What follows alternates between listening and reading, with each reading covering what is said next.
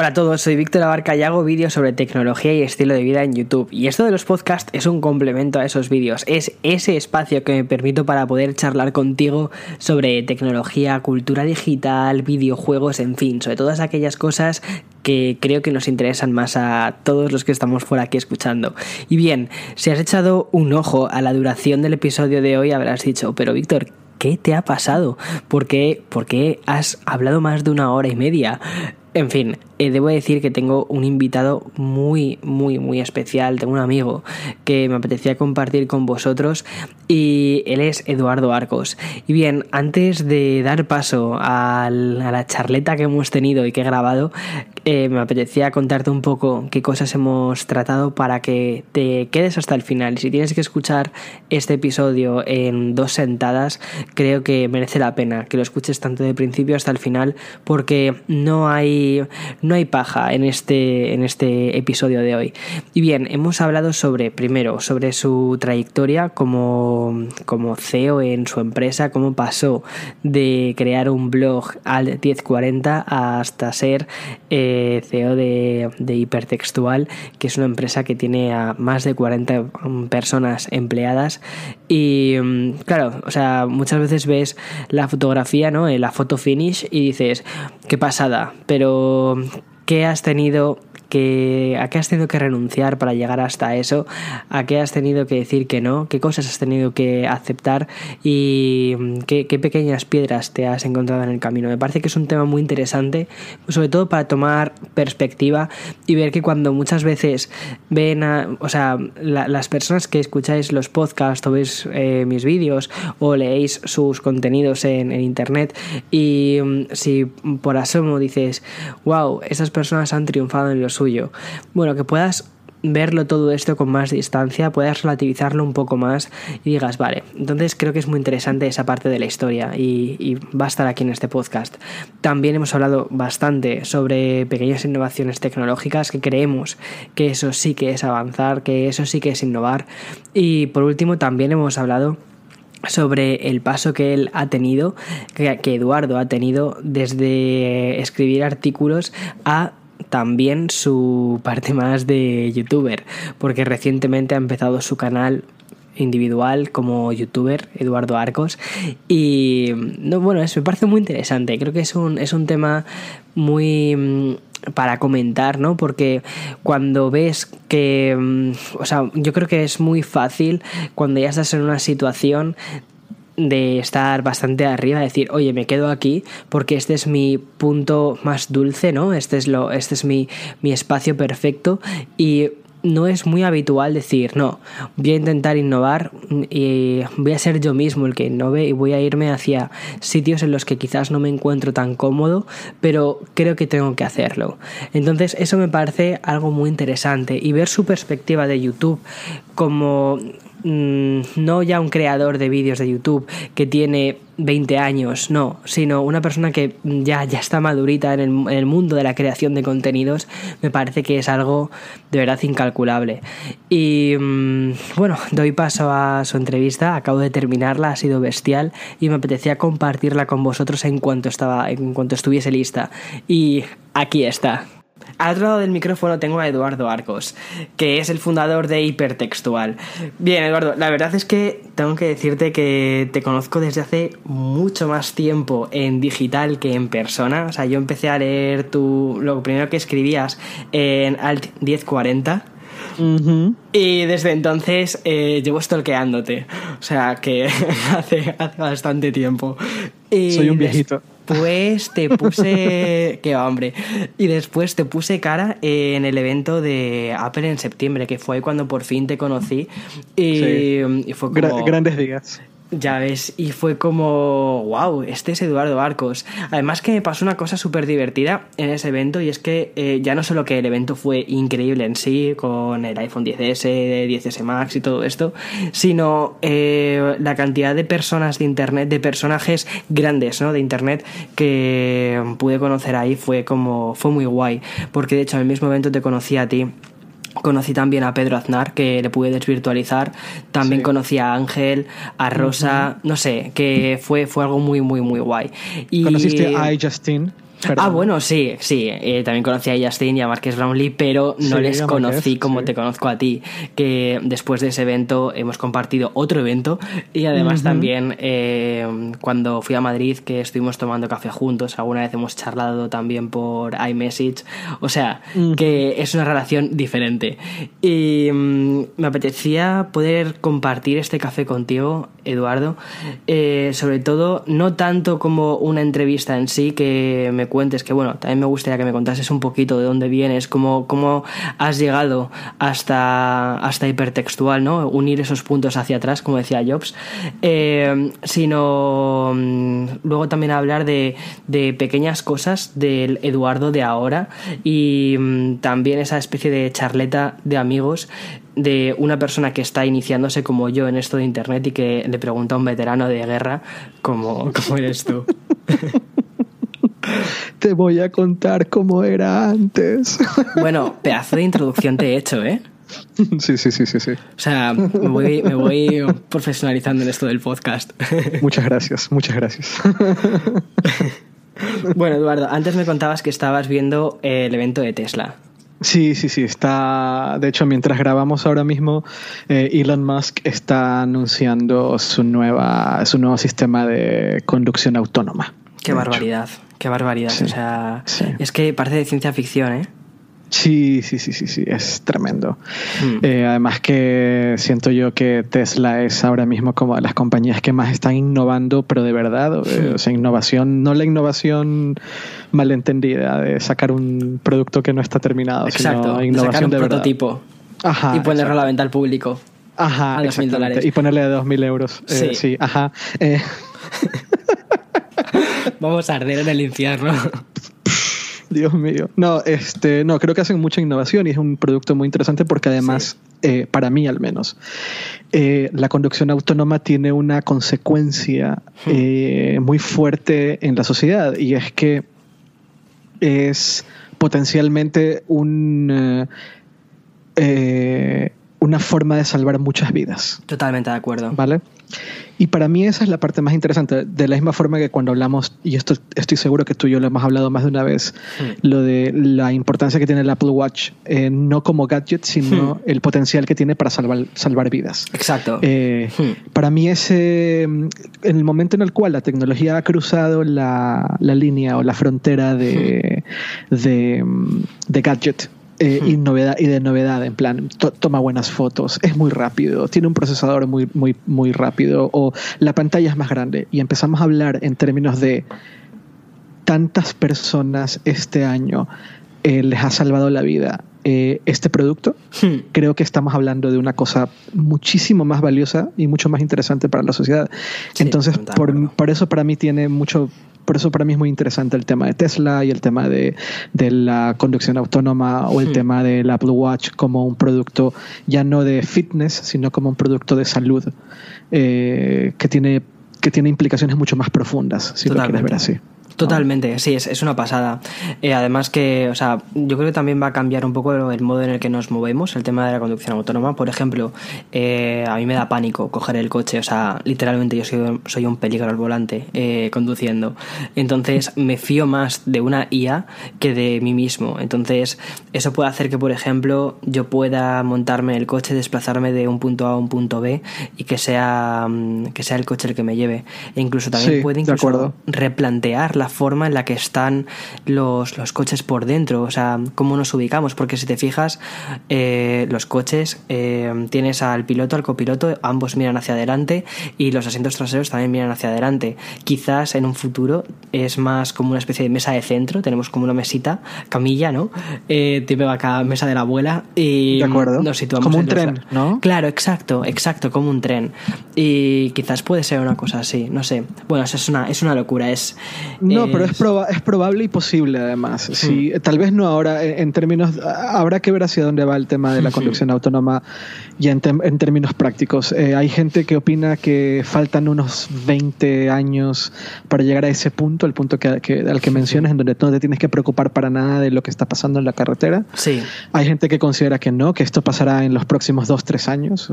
Bueno, hay diferentes opiniones y tal. Wow. Pero eh, lo que sea, ahora vivimos en una época sumamente interesante en esos términos. Totalmente de acuerdo. ¿Sabes? Y eso a mí me interesa mucho y me llama mucho la atención. Hmm. Sí, a mí también, sobre todo para no tener que conducir. Pero bueno, no hemos venido aquí a hablar de Tesla, ni hemos venido a hablar de conducción autónoma, ni tampoco tanto, tanto, tanto de tecnología, sino que me interesa que me cuentes más cosas sobre ti, de dónde vienes y sobre todo cómo has llegado a montar el proyecto de hipertextual. Porque yo creo que cuando ves una... O sea, sobre todo a mí me pasa un poco. Cuando te conocí y es Eduardo Arcos de hipertextual. O sea, muchas veces te quedas solo en la parte final del viaje, del camino, ¿no? Y, y te quedas como, wow, eh, iluminado pero mm, llegar hasta ahí, o sea, no, no, tuvo que ser nada fácil. Entonces, me gustaría que me contaras un poquitín cómo pasaste de ese mini Eduardo eh, con, su, con su blog a cómo llevaste eso a ser un, una empresa, a ser un medio, un medio digital. Eh, uf, eh, a ver. Eh, eh a ver, eh, ¿cómo, cómo, cómo, lo explico? Eh, vale. Um, ¿Cuánto tiempo lleva hipertextual barra hipertextual 40? Vale, Aldis 40 lo, lo, lo, lo, arranqué yo, lo arranqué yo personalmente hmm. en, en, en, en, la habitación de mi, de, mi, de mi piso en México, que era donde vivía en aquella época, hmm. en 2002. Uh soy, hace mucho tiempo. No hace tanto, no hace tanto. 2002. Piensa eso. pero piensa una cosa, en un poco más de 15 años has montado un proyecto, un blog, eh, cuando todavía Internet estaba en pañales y no tenías ni idea de cómo monetizar nada, has montado eso a montar una empresa. O sea, eso es, eso es lo, Sí, supongo que sí. Increíble. De, sí, de cierta forma sí. Eh, a ver, eh, creo yo también ah, que hay una visión del, del, camino de una persona cuando es externo y obviamente hay la visión interna. Y esto. Totalmente de acuerdo. Estoy seguro que esto también tú y yo lo hemos hablado en, hmm. persona en algún momento en que, en que. Y te lo dije el otro día, yo llevo, llevo tres videos colgados en YouTube estos días que he decidido que ahora voy a ponerme frente a una cámara y hablar. Cierto. Y para mí es extremadamente complicado hacerlo. Me cuesta muchísimo hacerlo. Y yo veo, y yo te veo a ti y veo la, la, absoluta naturalidad con la que lo haces y el, el, el no sé cómo decir, para mí, de hecho, yo me comparo contigo, inevitablemente me voy a comparar contigo, bueno, yo me comparo con cualquier, todos nos comparamos con todo el mundo, pero yo me comparo contigo sobre todo, ¿sabes? No, no tanto en el, con el video, que sí, con los videos también, pero eh, yo me doy cuenta de, de, la naturalidad que tú tienes de cara a ciertas cosas cuando se trata de una cámara tal vez, en el momento en que yo más siento cómo para ti es tan natural y cómo para mí es tan artificial, en realidad tiene que ver con aquel día que estábamos tú y yo en el teatro Steve Jobs, pero al día siguiente del evento. Y íbamos a recoger los iPhones y me pedías que te tome fotos, ¿te acuerdas? ¿Vale? De acuerdo. Vale. Eh, para ti es las fotos de Instagram buenísimas. Para es natural, sí para ti es absolutamente natural, hmm. para ti es parte de tu vida y tal, pero porque también has aprendido y has entendido, supongo yo, ¿eh? que, que hay, una, hay una parte del viaje eh, que la gente quiere entender que va más allá del producto. Es decir, hmm. no, solo la gente, no solo la gente quiere entender tu opinión sobre un iPhone nuevo, sobre un Apple Watch hmm. nuevo, sino también me imagino yo o entiendo yo, y ahora que estoy empezando a publicar videos lo entiendo un poco más, la gente también está interesada en en ti, en tu experiencia, en cómo te sientes, en, en, lo que significa estar en este lugar. Y para mí eso todavía es marciano.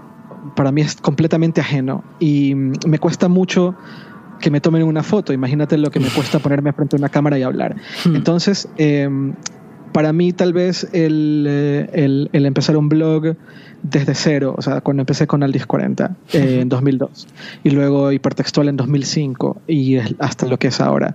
Siento que vale, es un esfuerzo grande, tal vez haya personas que consideren que es valioso o que es un gran logro, pero para mí en realidad no, ¿vale? Es, también tiene que ver con otros problemas mentales que tengo yo, si quieres verlo así. Tu boicoteo, tu boicoteo personal que tienes.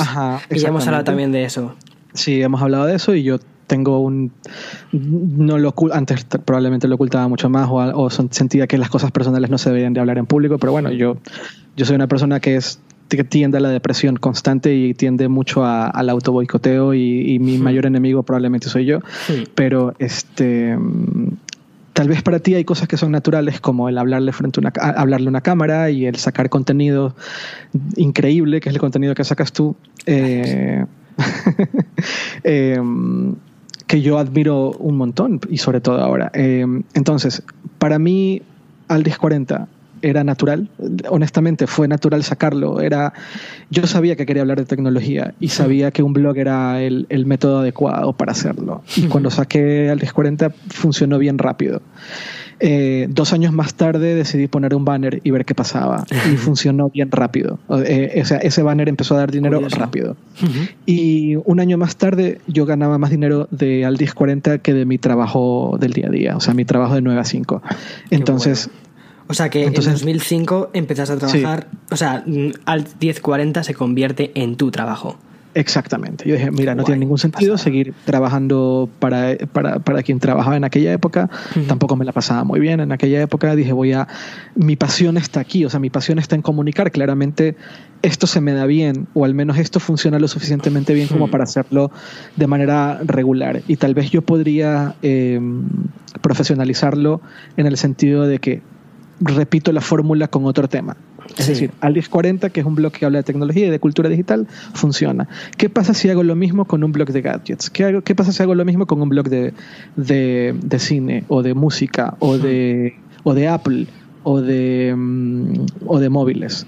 Y ahí así, así nació Hipertextual. Qué bueno. En 2005 dije, vamos a lanzar Hipertextual, que lanzar Hipertextual fue literalmente montar un blog dentro del dominio hipertextual y decir, hola, esto es hipertextual. sí, no, había nada atrás. No había, literalmente no había nada atrás. Había yo, o sea, estaba yo en, en una habitación eh, vacía de mi piso en la Ciudad de México, sí. eh, con mis dos gatos, eh, y ya, eso es todo. O sea, literalmente vaya, eso es vaya todo. locura. Claro que, eh, insisto, en la fórmula, la fórmula el, o la teoría era, era, era buena, la práctica no tanto, porque tres meses más tarde no tenía que comer. Ostras, vale, te entiendo. ¿Vale? Es porque empecé a traer gente para que empiece a escribir en, en, otros blogs de hipertextual y hay que pagarle a la gente. Exacto. Y la fórmula funcionaba, pero no funcionó tan rápido, entonces tres meses más tarde el que no comía era yo. Ostras, qué pasada. Pero bueno, es parte del proceso. ¿Cuándo te diste cuenta de que necesitabas eh, más personas que te ayudasen? Es decir, porque sé que no es fácil el, el delegar, porque al final esto es tu, como tu pequeño retoño, eh, que, que, tú sabes cómo llevar las riendas de esto, tú sabes cómo quieres ese artículo, tú sabes cómo quieres esa foto, pero hay un punto en el que dices, mira, es que tengo que empezar a delegar porque si no, eh, yo soy yo mismo y mi propio ego de intentar que esta criaturita tenga mi identidad al 100%, no va a hacer que no crezca. ¿Cómo, ¿Cómo, llegas a ese punto de decir, mira, tengo que delegar en alguien, tengo que contratar a alguien? No, no, no, no, func no funcionó así. Créeme, créeme que ah. no hubo un proceso detrás de eso. Fue mm. eh, prueba y error, prueba y error. Eh, en algún momento probablemente estaba muy saturado y no sabía qué tenía que hacer. Y yo conocía a una persona que se, se llama Edmundo Hidalgo, que es un muy buen amigo mío, uh -huh. eh, que vive en México. Y Edmundo también era muy apasionado con el tema de la tecnología y de los blogs. Y le dije, Edmundo, ¿por qué no te vienes hipertextual y tratamos de hacer algo juntos? ¿O por qué no, te por qué no empiezas a, a escribir conmigo? Y, y Edmundo fue el primer editor de, de Al 1040, el segundo editor. Luego uh -huh. eh, traje, un, traje más personas, uno de ellos se terminó convirtiendo en mi socio, que ya no está en hipertextual, pero en su momento este, eh, se terminó convirtiendo en socio porque también veía, al menos tenía una entendimiento de la visión inicial de lo que yo quería con hipertextual, mm, que era bueno. una red de blogs.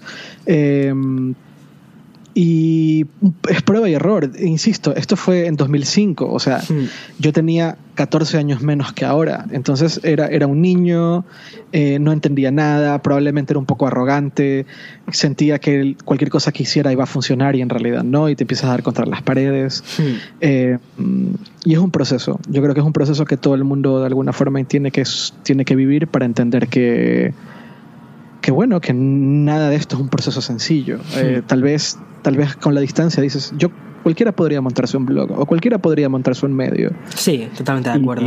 o cualquiera podría montarse un canal de YouTube, o cualquiera podría eh, hacer X cosa. Y, sí, pero cualquiera podría montarlo, eso es cierto, Eduardo, eso es muy fácil. Pero lo que es muy difícil es perseverar. Es estar comiendo patatas cocidas, como te dije el otro día, es estar comiendo patatas cocidas durante varios días y decir, no, pero es que yo creo en este proyecto y voy a continuar. Porque creo que lo fácil, Eduardo, hubiera sido que hubieras tirado la toalla y que hubieses dicho, pues mira, me vuelvo a mi trabajo de 9 a 5. Sí, sí, sí, es probable. Pero un poco fue así para mí. Yo. Eh, prueba y error. Hmm. Eh, tampoco no había nada escrito. En aquella época, ahora suena muy viejuno, pero en aquella época el discurso era blogs versus medios, ¿no? O sea, los blogs son como la nueva forma de hacer periodismo. ¿Es esto periodismo? ¿Deberíamos considerar un blog por su formato suficiente como para hablar de periodismo? En aquella época era todo muy idealista y creíamos que sí, luego nos dimos cuenta que no necesariamente. que el formato es el formato es el formato nada más y que detrás de ese formato hay un contenido y debería de haber una, un rigor que, que, en alguna época los bloggers considerábamos que eran el enemigo, o sea, el rigor periodístico era hmm. tal vez el enemigo contra, contra quien luchabas y hmm. luego, luego esa, ¿cómo decirlo? Luego esa, esa percepción de creer que eres mejor que el resto te da te das, te das contra una pared y te das cuenta que el rigor periodístico no solo es importante, sino que es vital a la hora de, publicar contenidos y sobre todo ahora que hablamos mucho de fake news y demás. Entonces, mucho del proceso de hipertextual, no solo en términos de producto, porque ahora estoy hablando mucho de producto, es decir, de, de, los blogs o del contenido, pero también del montar una empresa y de hablar de, porque luego de, tres años después de empezar hipertextual recibimos, yo recibí una inversión, cinco años más tarde recibimos una segunda inversión, eh, siete años más tarde empezamos a tener clientes grandes. Em, ese proceso en el cual tú pasas de ser una pequeña startup en una habitación de la Ciudad de México a montar una empresa en, España eh, con inversión, con una segunda inversión, hmm. a montar oficinas en Madrid porque empiezas a tener clientes grandes hmm. y tienes que responder a esos clientes y tienes que, tienes que dar garantías a clientes. Exacto. A, tener, a tener acuerdos anuales de publicidad, a empezar a hacer consultoría a grandes empresas. Es una pasada. ¿Sabes? Todo ese proceso es muy largo y mm, siempre fue un poco prueba y error. Tal vez ahora no. Ahora yo hablo un poco. Es curioso porque ahora yo hablo un poco como un señor, un señor mayor que ve hacia atrás y dice: Mira todas las cagadas que has hecho a lo largo del tiempo. Em, pero era mi primera startup. Y Contextual ha sido mi primera y única startup. Bueno, no es la única ahora, pero fue mi primera startup.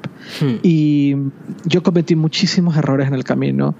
Eh, sería muy fácil para mí decir, me arrepiento de esos errores, pero es verdad que parte de la razón, parte de, de, de haber cruzado el umbral, de cometer el error, de caerme al suelo y levantarme, me ha ayudado a, de alguna forma, ser mejor ahora. Y yo hago mucho énfasis hacia mí mismo de, no, de no cometer un error y dejarlo ahí, sino de, de verdad, de verdad, de verdad si cometes un error, analízalo, date cuenta por qué sucedió. Eso también es un proceso de es un proceso muy fuerte porque hmm. tienes que ser consciente que tienes que dejar el ego a un lado para poder sí para poder eh, tomarte la tomarte el tiempo de entender que, que, que, lo estás haciendo mal y que nadie es y que no eres bueno y que vas a ser bueno o hmm. vas a ser un poco mejor cuando realmente aprendas del error que has cometido y no. Exacto. Y hay un, y hay un proceso de, evaluación, ¿sabes? Eh, porque tampoco es solo machacarse, que también pasa y me ha pasado a mí, y seguro que le ha pasado a muchos de que te machacas como no lo estoy haciendo bien, no lo estoy haciendo bien, pero eso tampoco es bueno si no hay un proceso de evaluación detrás de ese, de ese, de ese error que acabas de cometer. Hmm. Eh, entonces, un poco ha sido así. Yo, mucha gente o, la pregunta de cómo llegaste hasta acá. Bueno, en realidad la mayoría de las veces ha sido prueba y error. Y la perseverancia. perseverancia, ser necio, en plan, no, no, lo voy a intentar de nuevo, lo voy a intentar de nuevo, hasta que de repente tocas una. tocas un punto dulce. En el cual te das cuenta que para mí, en parte, ha tenido que ser el ser excesivamente honesto con lo que realmente yo quisiera que sea hipertextual y lograr comunicarlo de manera interna a mi equipo. Sí. A veces nos reímos con los equipos de comunicación interna de las grandes empresas. No deberíamos de reírnos porque es fundamental. Eh, hacer entender a mi equipo de manera muy honesta. O sea, eh, y ser muy honesto con tu equipo es un ejercicio complicado porque estás demostrando la mayoría de tus debilidades también, exacto, exacto. Eh, y luego tratar de que todo tu equipo esté en una misma sintonía hmm. para comunicar ese, para que eso mismo que estás comunicando de manera interna termine comunicándose hacia afuera. Sí. ¿Vale? Ese proceso es muy abstracto. Sí, totalmente. No tiene nada que ver con eh, con, ganar dinero, no tiene nada que ver con hmm. tu plan de negocios. No. No tiene nada que ver con una hoja de Excel. De, es más filosofía de, ah, trabajo, exacto. Y al final, o sea, eso no es monetizable, no es tangible, no, no, se puede plasmar. Es una cosa que se respira o no se respira. Claro, pero no te olvides que estoy manejando una empresa. Entonces, por mucha filosofía que yo pueda manejar con mi gente y con todo este rollo que puedo lanzar en una, podría perfectamente lanzarlo en una charla y hablar de filosofía, de medios digitales y lo que quieras, detrás hay una empresa que tienes que mantener y hay sueldos que tienes que pagar Exacto. y hay gente que tiene que comer. Entonces, creo que el reto en, en estos, todos estos años ha sido lograr que esa filosofía, o sea, lograr que esa honestidad, o sea, que esa filosofía sea lo suficientemente honesta y termine de comunicar lo suficientemente bien a la audiencia hmm. para poder hacerla rentable. Hmm. ¿Vale? Ese ha sido para mí el gran reto y además hace un momento, cuando antes en que pensáramos hablar, tú me preguntabas, ¿cómo estás? Y yo te decía, estoy muy bien. Cierto. Eh, y ahora hipertextual está muy bien. Exacto. Y honestamente, ahora hipertextual está muy bien. De hecho, eh, abril vamos a acabarlo con el mes de mayor tráfico de la historia de Qué hipertextual. Bueno. Bueno, de hecho, ya hemos, o sea, ya hemos superado ese umbral. Ostras. Y no ha acabado el mes. Qué guay.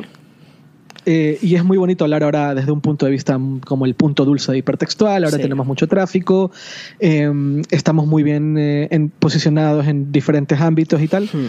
pero es verdad que ha sido un trabajo eh, muy largo, en donde yo he pasado por épocas muy, duras. Sí, sí, sí, muy, muy, muy, muy, muy, muy, duras. O sea, hmm. Sí, que ahora ves, ves, el dibujo, ¿no? Ves a dónde has llegado y te puedes quedar en ese punto estático. Y en el punto estático es, eh, ahora mm, en este punto soy feliz, eh, pero realmente cuando ves todo el, mm, el, marco, dices, hostia, que para llegar hasta aquí, eh, tela. Sí, y, y, y, tampoco quiero profundizar demasiado en, en cosas malas, pero... Eh, em, hay épocas, sobre todo cuando estás montando un, un proyecto que, que, es pasión. O sea, no es. No solamente es ganar pasta, que está bien ganar pasta, es, increíble ganar pasta, por supuesto. Pero es pasión. O sea, cuando tú haces algo por, honesta pasión. Exacto. Em, cuando en el proceso em, intentan quitártelo o intentan rompértelo. es muy duro el proceso de no permitirlo. Sí, totalmente. ¿Vale? Sí. Es muy duro, muy hmm. duro. Pero bueno, hmm. eso. Entonces, un poco ese es el punto A al punto B, muy resumido. Hmm. Eh, una, red de blogs que yo en 2005 sentí que lo podía, lo podía profesionalizar.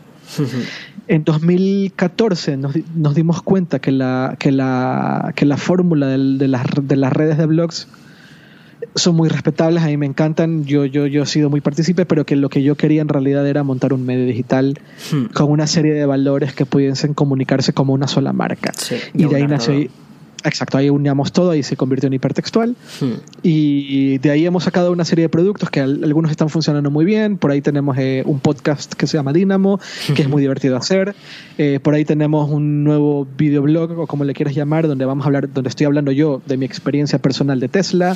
Por ahí tenemos otro proyecto que va a lanzarse, supongo que en un par de meses, que también va a ser de un tema eh, un poco distinto a lo que normalmente sacamos, hablamos en hipertextual, pero eh, siempre en la línea de qué nos apasiona. ¿Qué es lo que realmente nos apasiona en hipertextual? Y no tener vergüenza de contarlo, porque eh, vivimos en sociedades donde, donde, donde se penaliza la pasión. O al menos es mi, percepción. Sí, mi percepción es que es muy fácil burlarte de una persona que es literalmente apasionada por, por Apple por decir algo, ya que tú y yo compartimos esa pasión por Apple, ¿vale? Es muy fácil burlarte y decir, este es un fanboy de mierda. Eh, ¿Y por qué le tienes una pasión por un producto o por, un, o por una marca? Y en realidad tú y yo sabemos que no es así. No, es no es la marca, no es el producto, es lo que hay detrás. Eh, entonces, ¿qué pasa? Para nosotros ha sido esto ha sido plantearnos la siguiente, eh, ponernos poner, plantear lo siguiente. y, ha, sido, ha sido un ejercicio que yo me planteé hace dos, hace dos años, sucedieron un montón de cosas en hipertextual y dije, venga, vamos a pausar un momento y vamos a pensar en lo siguiente. ¿Qué pasaría si en hipertextual perdemos el miedo de hablar, hacer, decir y contar las cosas que realmente nos apasionan. Wow, sí. se, van a burlar un montón de, nosotros. Eh, vamos a quedar como fanboys, vamos a quedar como. Eh, puedo pensar en 800 mil. Vais a perder completamente la objetividad, ¿no? Esa supuesta objetividad que tanto se, Luego, además, justo quería hablar contigo sobre eso porque me parece súper interesante. Eh, porque es como si, si das parte de ti eh, en internet, ¿no? Y más cuando estás contando cosas sobre tecnología, que parece que la tecnología debe ser algo aséptico, totalmente en mm. desacuerdo, ¿eh? eh te tachan de o de fanboy o de poco objetivo y un medio como el tuyo que se tache de poco objetivo puede, puede terminar con, la credibilidad de un medio, ¿no? Eh, y sin embargo que digas, no, no, es que de hecho así es como vamos a ir nosotros, o sea, nosotros vamos a ponerle nuestra personalidad, vamos a hacer lo, eh, lo que creemos. No sé, me parece admirable. Sí, sí, sí, y tú puedes poner un montón de capas. O sea, el, el, rigor periodístico en realidad es un proceso, no es... O sea, puedes verlo como una filosofía, puedes verlo como, como el... es como, la, es como la ciencia. La ciencia es el camino en realidad. No es.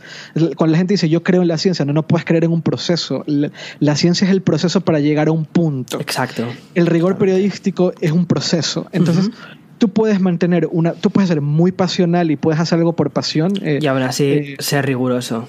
Exactamente. Entonces, ese fue el planteamiento. Vale, aquí estamos, somos un grupo de personas que yo creo que todos tenemos mucha, mucho talento.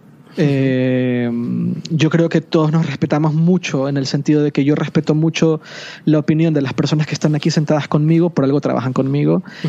¿Qué pasaría si nos quitamos la máscara? Por decirlo de alguna forma. Quitémonos la máscara y hablemos de lo que realmente nos apasiona.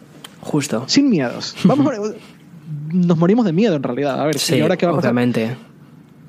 Pero ese fue mi planteamiento. Vamos a hablar de los tres o cuatro pilares sobre los que estamos realmente orgullosos de hablar, de decir, de contar. Y nos centramos en esos tres pilares que son perfectamente identificables en hipertextual. Tecnología, ciencia y cultura. cultura digital es sobre todo, cultura digital, que ahí se mete un poco... Todo es el cajón desastre de, los millennials. Así es. Entonces, ¿cómo hacemos para hablar de eso de manera muy pasional? O sea, que realmente se transmita la pasión sobre la cual... Exacto ¿Vale? Entonces por eso sale Dynamo, donde de repente estamos hablando solamente de Apple. Y la gente, yo recuerdo un comentario de una persona en Twitter cuando anunciamos Dynamo que me encantó porque esta persona lo dijo de manera muy peyorativa, eh, muy en plan ataque, pero es como, sí, dude, exactamente, eso es lo que queremos hacer. Dijo, bueno, al menos ya no intentan ocultarlo. Vale. exacto, sí. De hecho, sí. Pero ¿sabes qué? No tiene nada de malo. O sea, malo sería ocultarlo o malo sería pretender que somos algo que no somos. Exacto. ¿Vale? De no, sí. De todos modos, yo creo que como seres humanos, o sea, cuando te piden objetividad a ti como medio, eh, a mí como eh, youtuber o, como, me quieras poner el título, eh, pero cuando te piden objetividad, a mí me parece que es completamente absurdo porque simplemente como ser humano, como ser humano va a, va a ser imposible que sea su objetivo. Puede ser riguroso o no ser riguroso, respetuoso o, o ser un capullo con el producto. Pero mm, eh, yo creo que como seres humanos no puedes mm, analizar un producto o analizar lo que sea completamente como si estuviese en un entorno eh, de laboratorio. Porque no, todo tiene un contexto. Y en el momento en el que le metes un contexto a una cosa, esa objetividad de la que muchas veces no nos, reclaman eh, se pierde completamente. Por completo. Y hablar de objetividad en un ambiente en el cual estás analizando productos que tienen un, lo que decíamos al principio, que tienen un impacto muy profundo en la tecnología, Exacto. es absoluta, total y completamente absurdo, al Hmm. punto que me resulta irresponsable. Exacto, totalmente de acuerdo. Porque pierdes el contexto. Claro. Yo no puedo hablarte de un iPhone y decirte, mira, tiene un procesador de X velocidad y tiene una cámara de X eh, apertura con X, con Y eh, eh, megapíxeles y Z eh, Sí. eh, gama de colores. Y Exacto. punto. ¿Por qué? Porque resulta que es un producto que tiene un efecto tremendamente grande en la sociedad, pero que, o sea, no solo en términos de atención, sino en términos económicos, inclusive políticos. O sea, eh, eh, este es el soporte sobre el cual vas a instalar Facebook, sobre el Ujú. cual vas a tener una, un bombardeo de, de, de propaganda política. Entonces, bueno yo no te puedo hablar, en, claro, yo no te puedo hablar en términos asépticos de este producto, Exacto. porque resulta que lo que va a pasar los siguientes cinco años van a ser en gran parte eh, influenciados. Hmm. por este producto. Entonces Totalmente. yo no puedo hablar en términos eh, en términos asépticos. Hmm. Eh, lo que está pasando con el Galaxy Fold es un ejemplo perfecto de ello. Lo que pasó en su momento con los Google Glass era un ejemplo perfecto de ello. Hmm. Lo que va a pasar con Tesla si anuncia o si terminan de anunciar el, el, el self-driving, el- la conducción autónoma es... Alguien tiene que sentarse en un Tesla y decirte, mira, puedes confiar o no puedes confiar. Exacto, y por exacto. esto. Pero es que como seres humanos yo creo que es lo que estamos buscando. Mira, justo antes una cosa que contabas al principio, al principio del todo, Edu, eh, era que eh, cuando... O sea, que para mí me resulta más natural, por ejemplo, hacer un vídeo o hablarle a una cámara eh, que, por, que a ti al principio, ¿no? Y mm, que ambos hemos tomado una especie como de dirección de contar cosas de una forma más humana. Disculpa, que hay- se escucha muchísimo la calle, ¿verdad? ¿Lo escuchas? Muy mínimamente, casi vale, nada. bueno, es, No te es Nueva. York. Puedo, puedo decir Pero eso que además queda súper queda onda. snob. Podemos decir, mira, es que es, es- es el ruido de Nueva York. Eh, es increíble. No, pero le da mucha onda, le da mucha Exacto. Eh, no, pero que te estaba contando, que mm, eh, una- uno de los motivos por los que decidí hacer algo más personal con mi canal, no, no hacer análisis completamente asépticos, por ejemplo, como lo que contabas, cuando fuimos al Apple Event, no solo contar el producto, no solo contar, mira, he visto el iPhone 10S y el iPhone 10S se siente así, en absoluto, sino contarte un poco todo el camino que he tenido hasta llegar hasta ese iPhone 10S.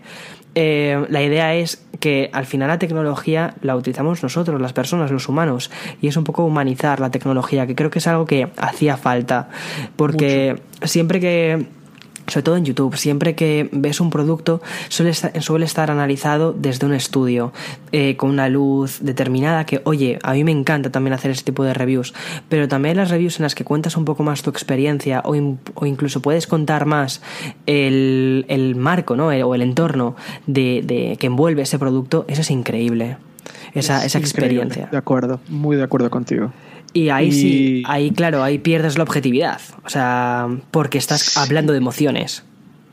Sí, pero yo creo que la objetividad está muy sobrevalorada. Yo creo que Totalmente. además la gente confunde objetividad con estoy de acuerdo contigo.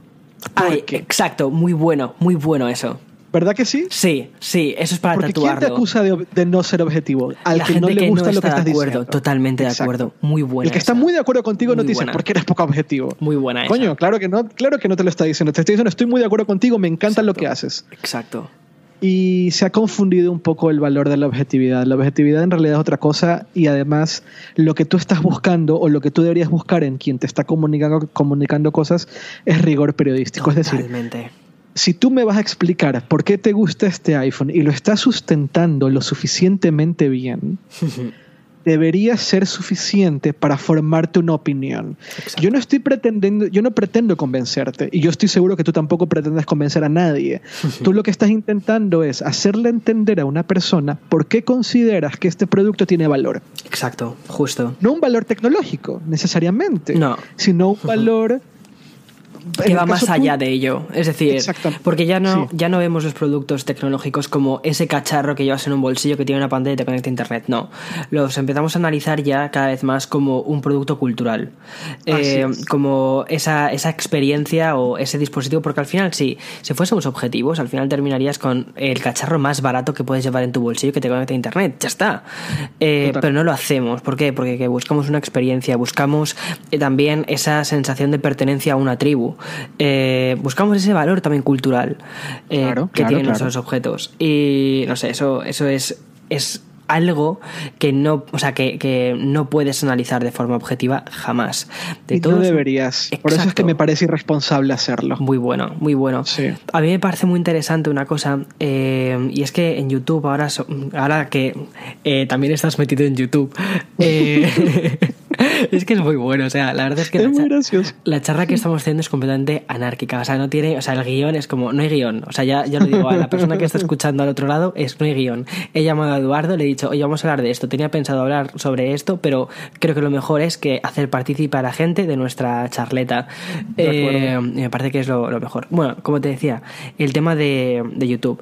Eh, una cosa que seguro que te has dado cuenta es la cantidad de canales que intentan decir, hey, soy objetivo, porque analizo un montón de productos diferentes y echo basura sobre todos. Sí, claro, claro, por supuesto. Y eso, por ejemplo, a mí me parece que no es en absoluto rigor. no, eso es cinismo y el cinismo no es bueno. El cinismo es un cáncer para mí. Exacto.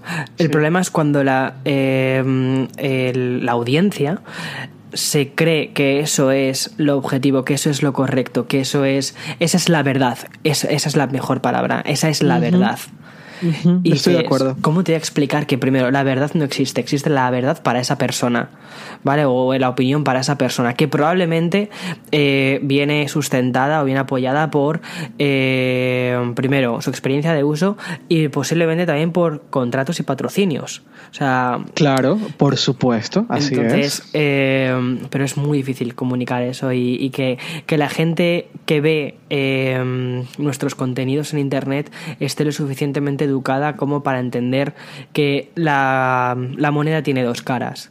Mm, sí, además siento yo que en términos eh, de comunicación puro y duro, em, el cinismo y, el, y la mala noticia vende muy rápido. Exacto. Y es un, eh, es un, es un, eh, es un impulsor de tráfico Brutal. Eh, fácil y rápido, sí, brutal también, sí. Entonces, yo te pongo un ejemplo, voy a, voy a aterrizarlo y tal vez me voy a un ejemplo demasiado específico, pero bueno, es la forma en la cual puedo comunicarlo. Sí. Porque ha sido mi primera experiencia como youtuber. Yay. Eh, vale, mi primera experiencia como youtuber es la siguiente. Yo hace nada compré un coche, ¿vale?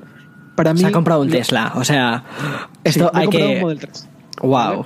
No lo digo y no, lo, no, no quiero parecer que estoy tratando de, de, de, presumir porque de verdad no, no es el caso. Eh, a mí me encanta ese coche. si tuviera el dinero, me compraría ese punto. Ya está. A mí el, el tema de los coches, eh, de los coches eléctricos tienen, tienen una misión muy interesante eh, eh, a, nivel social porque es menos contaminación, por muchas cosas. Hmm. Pero bueno, uno de mis sueños siempre fue tener un Tesla. Hmm. porque para mí el Tesla no es un coche, sino que es un producto tecnológico muy sofisticado que es capaz de hacer un montón de cosas. Y yo tenía muchas ganas de contar lo que significaba tener un Tesla. O sea, como una persona que no necesariamente era apasionado con los coches, porque no lo, nunca lo he sido en realidad, más allá del concepto. O sea, a mí me gusta la Fórmula 1, pero no la competición, sino la tecnología que hay detrás. a mi coche anterior, yo tenía antes un coche y mi, mi coche me encantaba por, por, por, porque, porque es bonito. O sea, tal vez una persona que le encantan los coches ahora debe estar golpeándose la, contra la pared. Pero a mí, estéticamente, mi coche anterior me encantaba, ¿vale? Yo, yo compré, la razón por la cual fui, fui compré el coche que tenía antes era porque la marca me encantaba, porque estéticamente me parecía maravilloso, porque el motor era una pieza de ingeniería que me encantaba, aunque sabía que era, un, era, era, era retrógrada que consuma que consuma gasolina, pero bueno, me encantaba. Mi coche anterior me encantaba y lo, me encantaba. Eh, un Tesla me encanta porque siento que es una pieza de tecnología extremadamente sofisticada que puede hacer un montón de cosas y que el coche que tengo ahora va a ser muy diferente al que tengo en dos, en dos años. Vale. Entonces, entra el Model 3, entra el Model 3 a España. Y pasó una cosa muy fea. ¿Qué pasó? Un canal de YouTube, bueno, una publicación que tiene un canal de YouTube, grabó de manera eh, no autorizada em, la entrega del coche. ¿Vale? Eh, cuando te entregan un coche es un, eh, hay un proceso de entrega en donde viene una persona, te muestra te muestra cómo es usar el coche y luego te lo llevas. es un proceso, en el caso de Tesla, es un proceso de media hora, 40 minutos, en donde es inevitable, es inevitable lo que lo tienes que hacer porque es muy diferente a un coche normal. ¿Vale? Vale. Estas personas grabaron esa entrega sin recibir la autorización de la persona que hizo la entrega. Vale, entiendo. Era su primer día. Sí. Además, y era el primero o segundo día en que Tesla empezó a entregar los Model 3 en España. Vale. ¿Vale? Evidentemente, una marca que lleva pocos años haciendo coches, que recién empieza a entregar coches en un país, en un lugar que es temporal porque no les queda de otra, evidentemente iban a haber problemas. Es inevitable. Lo puedes ver desde el punto de vista del consumidor que dice que tiene derecho a que lo traten como le dé la gana y si mañana quiero que me limpies el culo como soy tu cliente lo vas a tener que hacer. O lo puedes ver desde el otro lado. Oye, es mi primer día en este trabajo. Exacto. Me han entrenado, pero eres uno de mis primeros clientes. Tengo un pelín más de paciencia. Todos hemos pasado por aquí. Exacto. Efectivamente, hay este, errores, pero estamos haciendo todo lo posible por subsanarlo. Te vamos a compensar como cliente, por supuesto. Pero joder, no lo grabes sin. No lo grabes sin y lo publiques, para crear una, una, imagen que no es la real. O sea, es una imagen súper sesgada. Espera, espera, espera. Que no solo eso, sino que en un momento en la narración la persona dice: Le he mentido a la persona que me está entregando el coche.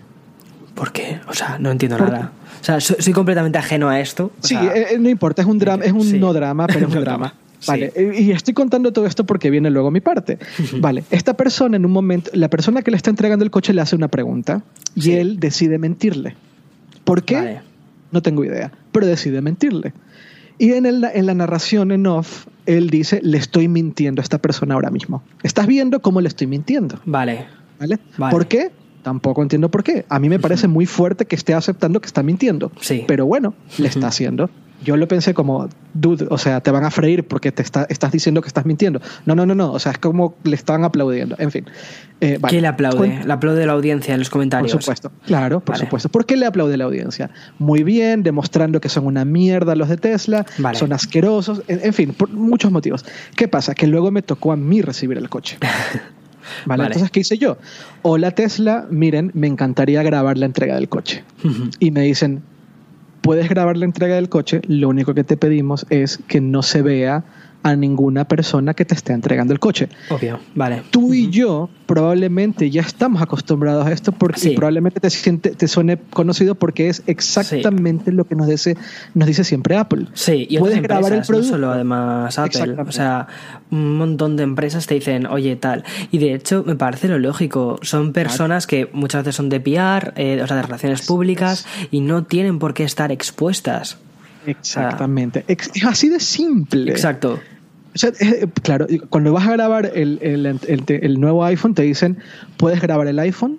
Inclusive se puede llegar a escuchar la voz de la persona que te está mostrando el iPhone, pero por favor no grabes a la persona. Exacto. Es normal, es, una, es un signo de respeto y por supuesto que lo hacemos, no hay ningún problema. Creo que cualquier persona que está involucrada en medios o en comunicar lo entiende como tal. Sobre todo cualquier persona que tenga los dos dedos de frente, Eduardo. Si es que, o sea, es lo que yo pienso. Exacto, o sea, e-, esas personas no han elegido, esas personas están para mm, hacerte una demostración de un producto, no están para exponerse a internet.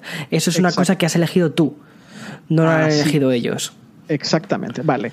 Tú y yo lo entendemos, hmm. supongo que la mayoría de las personas que nos están escuchando lo entienden perfectamente y les parecerá obvio lo que estamos diciendo. Vale. Entonces hicimos hicimos el video así. Tú ves el video donde yo cuento la experiencia de entrega de mi Tesla. Hay escenas, eh, hay tomas donde se ve cómo yo me subo al coche, donde se ve cómo me están explicando cosas, pero nunca se ve a la persona porque, porque todo lo que hemos contado antes. Sí, me acuerdo del video. Muy bien. Pues la, el otro, eh, yo empecé a recibir un montón de quejas en donde me decían que por qué, literal, ¿eh? Que por qué yo no me quejaba. me encanta. Me encanta. Era como, a ver, porque no tengo nada de qué quejarme. Exacto. mi, mi, experiencia de entrega del, del, del, coche fue buena. ¿Por qué voy a quejarme? Claro, ¿por qué te voy a mentir? Exacto. Y me decían, es que no te creo. Claro. Y también, por otro lado, Eduardo, ¿por qué te vas a boicotear? Es decir, ¿por qué te vas a boicotear tú mismo la experiencia? Es una cosa que llevas esperando desde hace un montón de tiempo, desde que reservaste eh, tu Model 3 hasta que pudiste recogerlo, ha pasado un montón de tiempo. Estabas pues como un niño pequeño en Navidades. O sea, ¿por qué te vas a intentar boicotear tú mismo la experiencia? ¿Por qué? ¿A santo, ¿A santo de qué? No, la disfrutas y punto. Y como persona razonable, pues eh, está, lo, cuentas de la mejor forma que puedes y no intentas crear un circo alrededor de eso. Exactamente. Y luego había gente que me decía, estoy más que convencido que tu coche tiene un montón de fallos, pero no lo estás contando. O sea, hmm. era como que había una narrativa muy cínica hmm. y que además incumple la ley porque no borraron la cara de la persona que entregaba el coche y la, lo publicaron sin borrar la cara. O sea, hmm. a ese nivel llegaron. O sea, incumple la ley y había mucha gente que esto le parecía muy bien. Ya, y la. Mm, o sea, ¿crees que esas críticas venían por parte del primer vídeo que estaba publicado? Sí, porque había una narrativa creada que se mantiene el día de hoy de que las entregas de Tesla son una basura. Hmm. Y cada vez que se habla de las entregas del Model 3 de Tesla en Madrid, se hace referencia a este video. Es un poco como el Bendgate, sí, como el Antena Gate, hmm. como el no sé qué Gate, en donde creas una narrativa muy cínica, hmm. muy sensacionalista, hmm. que explota. Exacto y ya no hay forma de ya no hay forma de echar para atrás. Sí. Bueno, a mí me parece que tenemos un ejemplo muy reciente que es con la pantalla del iPhone 10R. Eh, cuando recuerdo cuando hice el hands-on del, iPhone 10R y después lo llevé al canal, uno de los comentarios que yo hice fue que no tienes, o sea, porque me contaron que la pantalla no está a 1080, porque si no yo a simple vista mm, no, no me había dado cuenta, o sea, es una cosa que te acercas mucho a mirarlo o, o, mm, o no lo ves, tampoco yo soy, yo no tengo un ojo de halcón, ¿vale? O sea, yo llevo gafas por algo. Eh, pero, pero cuando Luego hice el análisis y comenté que la pantalla era correcta, que se veía bien. Muchísimas personas vinieron con la narrativa, como además que lo que tú dices, con una narrativa que ya había visto en otros, en otros sitios, además que era casi una transcripción directa de, de lo que se decía en otros canales y me quedé completamente alucinado. Ya, sí, eh, sí, sí. Pero bueno, Eduardo, eso es, internet, eso es internet y en YouTube lo vas a ver que, o sea, eh, no, no sé muy bien cómo eran los comentarios en hipertextual, pero de hecho, eh, ahora que lo pienso, eh, yo no he visto muchos comentarios en hipertextual. No, durante mucho tiempo los quitamos. Ahora, ahora lo hemos vuelto a poner. Vuelto a poner. Eh, vale, sí, lo hemos intentado poner a ver qué pasa. Exacto. Es un experimento simplemente. Exacto. Eh, en mi opinión, tiene que ser una situación en la cual, como audiencia, porque yo también soy audiencia y tú también eres audiencia de mucha gente, como audiencia tenemos que entender que la gente que está hablando de cosas está ahí para contarte una historia. Exacto. Pero no tienes por qué creértela si es. A mis juntillas, exacto, justo. Sí. Exacto. Pero bueno. No creértela si es Simplemente lo que haces hacer es verlo y valorarlo y decidir y, e informarte y tomar tu propia decisión. Sí, ser escéptico con lo que te cuentan. O sea, incluso, o sea, yo se lo también muchas veces a mi audiencia. Lo que estoy contando es mi opinión.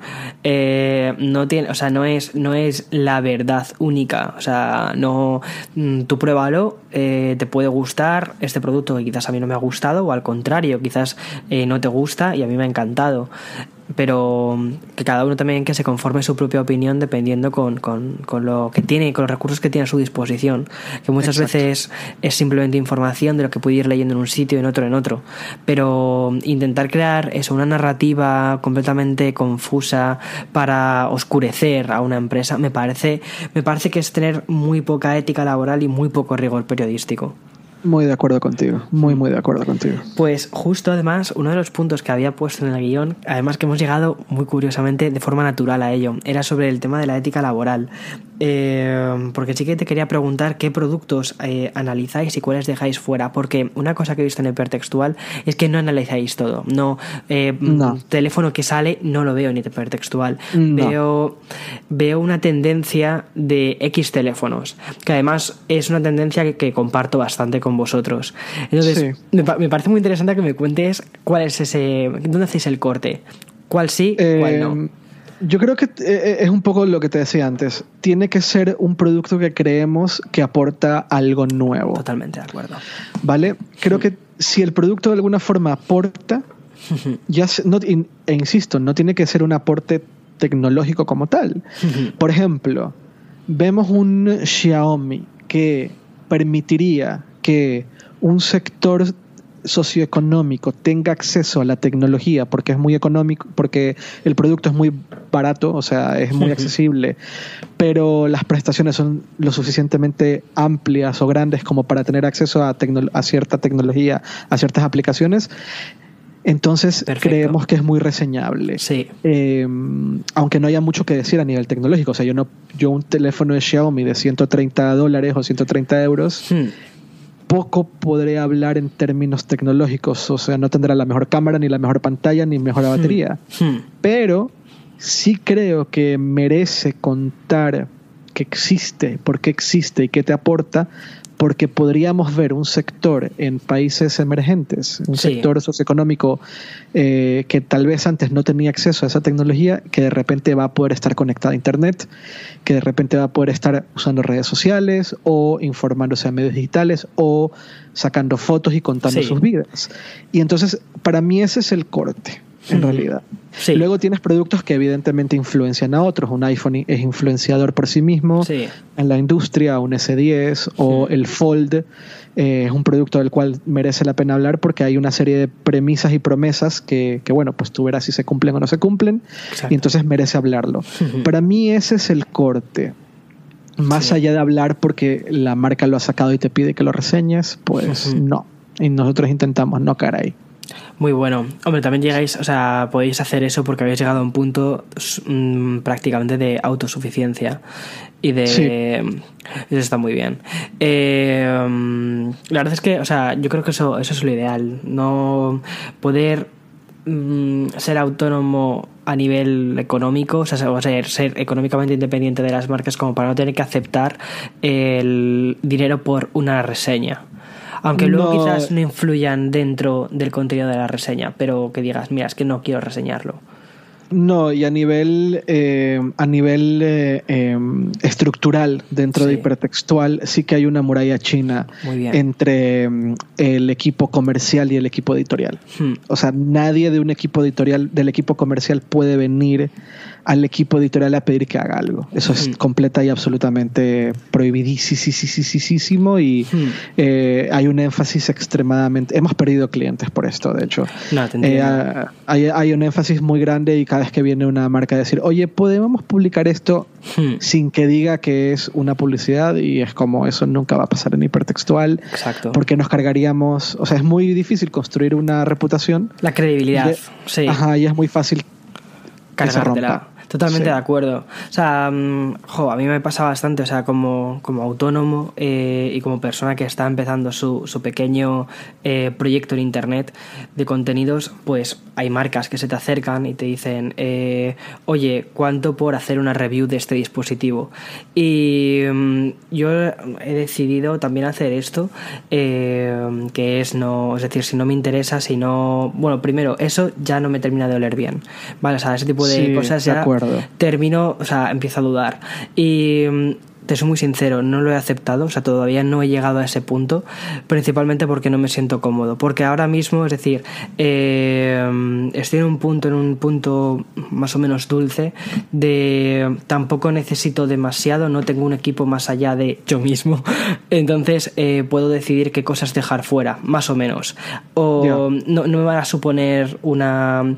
O sea, eh, a ver, es dinero, obviamente, y, y todo eso, pero para mí me supone muchísimo muchísimo más fracaso, o sea, me supondría un fracaso increíble aceptarlo y que mi audiencia me viese como nos has vendido, ¿sabes? La sensación de has vendido a tu audiencia me parece lamentable. Muy de acuerdo contigo. Y sobre todo que la reputación es una cosa que, como tú dices, cuesta mucho ganarla y cuesta nada perderla. Y entiendo que el camino elegido es el camino más complicado, Hmm. porque es muy fácil aceptar Exacto. Dinero a cambio de una reseña que no dices que es reseña. Exacto. Hay una serie de cosas que puedes hacer de manera fácil y que durante un tiempo probablemente la audiencia no se da cuenta, Hmm. pero inevitablemente va a llegar a un punto en el cual va a ser obvio. Exacto. Y en mi opinión es mejor ser honesto. O sea, el camino más difícil y largo es ser honesto, pero yo creo Sí. que a la larga es lo mejor. Yo también lo Eh, creo, Eduardo. De hecho, sí. o sea, es, es eh, quizás mi audiencia, mi comunidad, eh, quizás no se fuese a dar cuenta, pero por otro lado, o sea, y una cosa que, un mini truco que, que adquirí es no pienses en tu comunidad como un ente, como un ente abstracto, sino intenta pensarlo como con nombres, apellidos y con personas. O sea, mentirías a la cara a esa persona ni de coña, o sea, no- ni loco. De acuerdo. Entonces, Muy de acuerdo. como no voy a mentir a, yo que sé, a, a Antonella, mira, que es, es una de las personas más activas en mi comunidad, eh, no mentiría a Antonella, no mentiría a Gonzalo, no mentiría a, pues ya está, esa, esa review se queda fuera, porque no es un producto que me gustaría ver en mi canal. Y sobre todo, que ni siquiera yo mismo como individuo, eh, si lo hiciera, me, me, me quedaría a gusto, ¿no? ¿no? No me sentiría cómodo haciéndolo. Y al final, yo creo que es muy importante eso, irte tranquilo a dormir, tener una, un rigor, o sea, o al menos lo, el poco rigor periodístico que pueda aportar a esto de YouTube, que- o ese pequeño granito de arena que pueda aportar, lo intento aportar con mi canal. Y, y bueno, yo me voy tranquilo, me voy tranquilo a dormir sabiendo que no he vendido a mi audiencia. Haces, de verdad que eh, es es súper bonito escucharlo porque eh, no es lo habitual. Hmm. Y es muy bonito escucharlo. Eh, ya te digo, el, el discurso cínico de yo hago lo que sea por mi empresa, aunque sea pisar cabezas. No. Eh, yo creo que esa creo época que- de Lobo de Wall Street ha terminado. Yo también. que estamos yendo hacia empresas mucho más humanas, hacia personas, o sea, no estamos yendo hacia empresas como entes, al final yo creo que estamos empezando a ver que la- detrás de las empresas hay personas y que como personas unas veces nos equivocamos, como por ejemplo le pasó al equipo de, de Tesla, ¿no? Dando ese primer Tesla, pero hay que, o sea, son personas, ya está. Mm, exactamente. Son Eh, personas, lo que tú dices. Exacto. Y o- hay procesos, y esos Claro. procesos se pueden optimi- optimizar. Eh, y siempre hay formas de, a un cliente, siempre Hmm. hay formas de, de compensarlo. Pero un cliente cabrón, Hmm, y es- ya te digo yo que... Eso no merece nada. Sí. O sea, eso no merece nada. Así es que realmente eso es como, o sea, un cliente cabrón, como tú dices, es lo mismo que el troll. El troll que, por cierto, ¿tienes trolls ya en, en tu canal? Sí, hoy ¡Ey, me- felicidades! hoy- el domingo me han dicho sudaca. Ah, genial. Sí, ya estamos con los, con los insultos eh, Súper pensados. Exacto. Sí, sí, tengo, sí, claro, claro, Insultos bueno, toda la vida. Yo, yo, sí, no, bueno, yo, yo he llegado a límites insospechados, pero bueno, sí. Bueno. No, en, no en YouTube, YouTube soy muy nuevo y... Claro, pero es, y es- ojalá- es muy interesante verte ahí en YouTube, sobre todo porque, o sea, a mí me parece que eh, fuera de YouTube, en la parte de, o sea, eh, o sea, has montado una empresa que tienes 40 personas, eres un, un crack en, en lo que es medios, en creación de medios, y verte empezar en YouTube eh, me parece muy, muy, muy interesante porque es como, wow, qué pasada, ¿no? Eh, no sé. Muy bonito, ¿eh? a mí me encanta empezar cosas. eh, a veces, guay, sí. a veces peco de empezar cosas y dejarlas porque me encanta empezarlas. O sea, Ah, me encanta es el, pro- el proceso de empezar. Me pasa a mí. Y también para mí es un ejer- ejercicio, es un gran reto.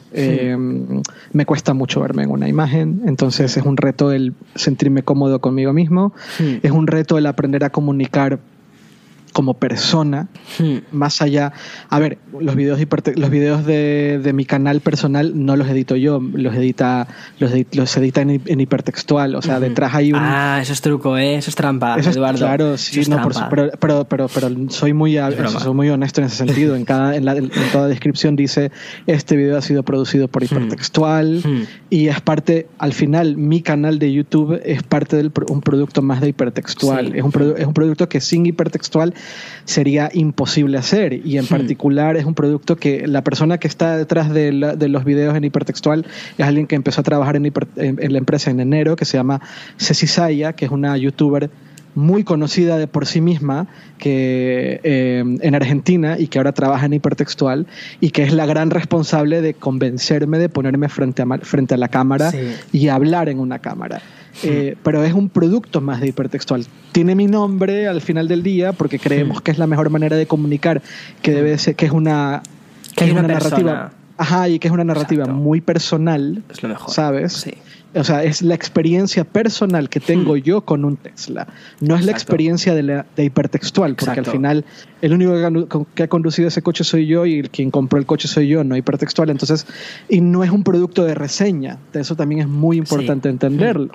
Entonces, la narrativa cambia un poco. Hmm. Pero eh, esto no sería posible sin hipertextual. Y esto no sería posible sin que Ceci esté detrás insistiendo, insistiendo, insistiendo a que lo hagamos, a que hagamos videos, a que empecemos a hacer más narrativa audiovisual. Y también para mí es un proceso de aprendizaje para entender mejor cómo Hmm. lo que yo estoy haciendo en ese canal a manera, a título personal, Hmm. y el aprendizaje, insisto, todo ese aprendizaje que yo puedo tener a título personal de ese canal, a título personal, lo puedo yo también aportar de vuelta a hipertextual y a lo que hipertextual también haga como, valga la redundancia, como hipertextual en YouTube. Vale, ¿Vale? sí, vale. Lo ¿Me pillo. explico? Sí, sí, sí, sí, sí, lo pillo. Entonces, para mí también Es un muy circular, es muy circular. Toda la forma Sí, que tiene de es- es fluir todo el contenido es muy circular. Eso es lo que yo intento. Y los videos de, que yo publique en mi canal aparecen en hipertextual. Eh, yo he aprendido, ya he hecho, he hecho una serie de videos y he aprendido un montón de cosas. Hmm. Eh, además son golpes de, honest- de humildad tremendos para mí y para cualquier persona que se... De verdad, yo, yo recomiendo Hmm. mucho a cualquier persona que se ponga frente a una cámara y empiece a hablar y que se dé cuenta que Víctor es Dios, básicamente. Qué hombre. No, no, es que es verdad. O sea, yo terminé mi primer video y dije, vale, ok, Víctor es Dios. O sea, es que de verdad es, es tremendo. eh, es un ejercicio extremadamente complicado el sentarte frente a una cámara y hablar de manera coherente más de tres minutos. Hmm. Es muy difícil. Sí, es muy, muy, muy difícil hacerlo. Y es un ejercicio a fuerzas de aprender a comunicar mejor. Porque además tienes que hacerlo rápido Sí. y resumido y concreto y atractivo al mismo tiempo. Sí, y sobre Cuando todo escribes tienes... te puedes editar mil veces. Hmm. Bueno, ahí también tienes muchos no. trucos de edición, de cortar planos, de ya, Claro. ya te contaré alguna vez algún truquillo de estos. Eh, pero, pero sí, o sea, yo creo que es una cosa que aprendes con el tiempo. Yo veo mis vídeos iniciales de incluso de mi época previa a lo que es YouTube de tecnología, cuando hacía mis vídeos de, de videojuegos simplemente para ir poco a poco entrenándome. Y justo ayer estaba con una amiga aquí en casa y estábamos charlando porque ella también tiene un canal de YouTube y estábamos charlando sobre nuestros primeros vídeos. Creo que sé quién es, porque la, sale en tu Instagram, ¿verdad? Sí, sí, sí, sí, sí. sí, sí, sí, muy, muy top. Me gusta mucho Sí, lo que hace. Hace, hace vídeos muy guays. Y es una persona súper brillante. De hecho, voy a hacer una- un vídeo con, eh, con ella esta semana y va a ser va a ser súper top. Y, Qué mm, ¿Qué te iba a contar? Ah, eso, eh, que estaba viendo mis vídeos iniciales y al final es un, es un proceso, es un aprendizaje. Nadie te enseña, o sea, de forma natural tú no te pones delante de una cámara y empiezas a hablarle a la cámara porque es, es un cristal frío, es algo que no, no, no estás acostumbrado a ello. Hasta que al final terminas poco a poco y a base de aprendizaje y dices, vale, esto ya es parte de mi trabajo, forma parte de mi narrativa y ya la cámara termina desapareciendo, ¿no? O sea, algo así. Sí, yo todavía no llego a ese punto, pero ojalá algún día llegue. De entrada me gusta mucho, hay una cosa que me encanta de, de hacer vídeos, que es algo que una persona que lleva años escribiendo no, no lo había experimentado. O sea, eh, yo que llevo años escribiendo nunca había experimentado y es eh, tal vez de alguna forma, bueno, ahora que lo pienso, lo había experimentado mínimamente con Instagram, pero ahora con YouTube lo estoy experimentando a tope y es lo extremadamente cercano que me siento a mi audiencia. Sí. Es tremendamente bonito eso. Sí. Como de repente me siento tan cerca de mi audiencia. Hmm. Muy expuesto de alguna forma, pero Sí, bueno, vale, sí. es parte del juego, Hmm. pero tan cercano a mi audiencia de una forma que nunca antes yo había sentido y me encanta, es muy bonito, eh, es muy bonito, es muy bonito, es- súper bonito sentirme cerca de la audiencia y de Hmm. alguna forma saber que estoy comunicando de manera más directa. Para Sí. mí eso es muy bonito. Y cuando yo creo que cuando, no sé si todavía eh, estoy convencido de que si no has llegado a ese punto te queda 0,3 segundos para que te suceda, que es que les dejes de ver como una audiencia y les empieces a ver como una comunidad. y Seguro, cuando seguro. les empieces ya también a conocer eh, por, por el nickname, o bueno, ya Ujú. una cosa que, me- que he visto es que cada vez hay menos nicknames y que cada vez la gente pone más su nombre real. Cuando Sí, les sí, empiezas sí, a conocer por su nombre real es una pasada. Y dices, wow, vale. Me encanta. Este, este, esta persona ya me ha dejado varios comentarios relacionados con esto. Este es eh, pro X marca, o este es pro eh, o contra X otra marca, o tiene una forma de ver las cosas de este otro modo. No sé, eh, creo que eso es muy, es muy, muy, muy, muy interesante. Me encanta. Me pasa de alguna forma en Instagram. en-. Yo en Instagram sí que he formado una comunidad, entre comillas, personal muy saludable. Es, algo que a mí me ha costado muchísimo porque históricamente eh, alrededor de la tecnología hay mucho cinismo, ¿vale? Sí. Eh, pero en Instagram, eh, tal vez porque tienes un poco más de control sobre el mensaje y, y lo que quieres realmente transmitir de manera personal, siento yo que he formado una comunidad muy bonita, que a mí me Hmm. hace sentir, honestamente la comunidad que tengo en Instagram me hace sentir, mm, me hace sentir como que hay esperanza. Sí, de todos modos yo creo que lo has hecho muy bien en Instagram eh, en el sentido, o sea, yo creo que lo estás, o sea, mm, lo haces muy bien porque estás humanizando mucho, ¿sabes? No, Eso es lo que intento, sí. Exacto. No es secreto. De verdad que yo intento lo que dices tú, intentar. A ver, es que hay contexto detrás. O sea, yo he pasado, yo pasé dos, tres años muy jodidos. Sí. Y, y ese proceso de tocar fondo de, de un- de una, de, una etapa de, de- de depresión muy, muy dura, eh, me ha hecho un poco como replantearme un montón de cosas y también una de esas es eh, creo que es clave que para que estés bien, eh, estés bien contigo mismo. Y para estar bien contigo mismo, tienes que aprender a disfrutar la persona que eres. Y para poder disfrutar la persona Hmm. que eres, tienes que poder aprender, a- al menos en mi, en mi, en mi trabajo, comunicar de manera, comunicar de manera personal de forma honesta. Es decir, Hmm. yo comunicaba de manera muy honesta, pero siempre lo hacía detrás de hipertextual. Sí. Y está bien, hipertextual es mi empresa y es mi Hmm. producto y me encanta y es lo que me siento más orgulloso de haber hecho en mi vida. Hmm. Eh, porque no tengo hijos. Eh, es que es siempre que digo esto, un padre me dice, es que no tienes hijos. claro, no tengo ya, hijos, ya sí. pones tú la muletilla directamente. Tengo a Pixie, pero bueno, eh, este, pero eh, ahora intento ponerme de frente y es lo que Hmm. dices tú, eh, humanizar Hmm. y se ha creado una comunidad muy bonita detrás en Instagram que me Sí. encanta y es muy bonita y Hmm. mm, hablo mucho con la gente en Instagram eh, y siento que, que YouTube es lo mismo pero pero pero maximizado, o sea como que eh, Instagram es como el volumen en 3 y YouTube es el volumen en 12. ¿Sabes? Es Sí, muy sí. Sí, de todos modos yo creo también, Eduardo, que tú eh, es que eh, has hecho una cosa muy, muy diferente a lo habitual, eh, que es mostrar que eres vulnerable, ¿sabes? Y se queda para, o sea, eso da casi hasta para un podcast aparte, pero cuando muestras que eres vulnerable, que, o sea, no eres el CEO de esta mega empresa de medios, y, mm, sino que dices, mira, hoy he tenido un día que no ha sido del todo bueno, eso es increíble. Ya, sí, sí, pero también es eh, desmitificar el, el día malo, desmitificar la depresión, des- eh, para mí es muy importante porque cuando empecé a tener, cuando empecé a caer en, en- en depresión de verdad, eh, sentía que estaba fallando, sentía que yo como persona la- había fallado, en definitiva. Y no tenía ningún modelo al cual yo, yo acercarme, aunque sea de manera eh, simbólica o de manera, eh, eh, no sé cómo decir esto. Por ejemplo, si tú, yo imagino que tú tienes modelos a seguir en YouTube, por decir algo. ¿no? Hay gente a la que admires y te, te encantaría ser como. Vale, cuando estás pasando por, un por una etapa muy jodida, eh, también quisieras tener modelos que seguir que te, que te hagan entender, tal no los conoces, pero te hacen entender que tal vez no eres el único que está pasando por esto. Totalmente de acuerdo. Un psicólogo y el psicólogo te va a decir esto es normal, por supuesto. Pero hasta llegar a un psicólogo hay un proceso. Exacto, y ese proceso es muy duro cuando lo estás pasando un poco solo. Sí. Eh, y es porque siento yo que la depresión está muy mitificada. eh, y yo lo que he aprendido desde que he empezado a hablar de mi depresión es que mucha gente me escribe diciendo, yo me siento así, ¿qué debería de hacer?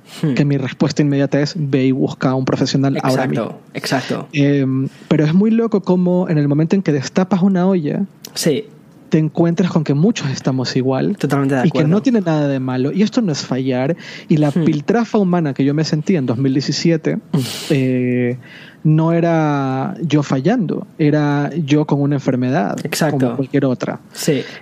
¿Sabes? Entonces, ese mostrar vulnerable que, al que te refieres, para mí en parte tiene que ver con qué me hubiera gustado a mí ver, qué me hubiera gustado a mí escuchar, qué persona me hubiera gustado a mí Tener de referente.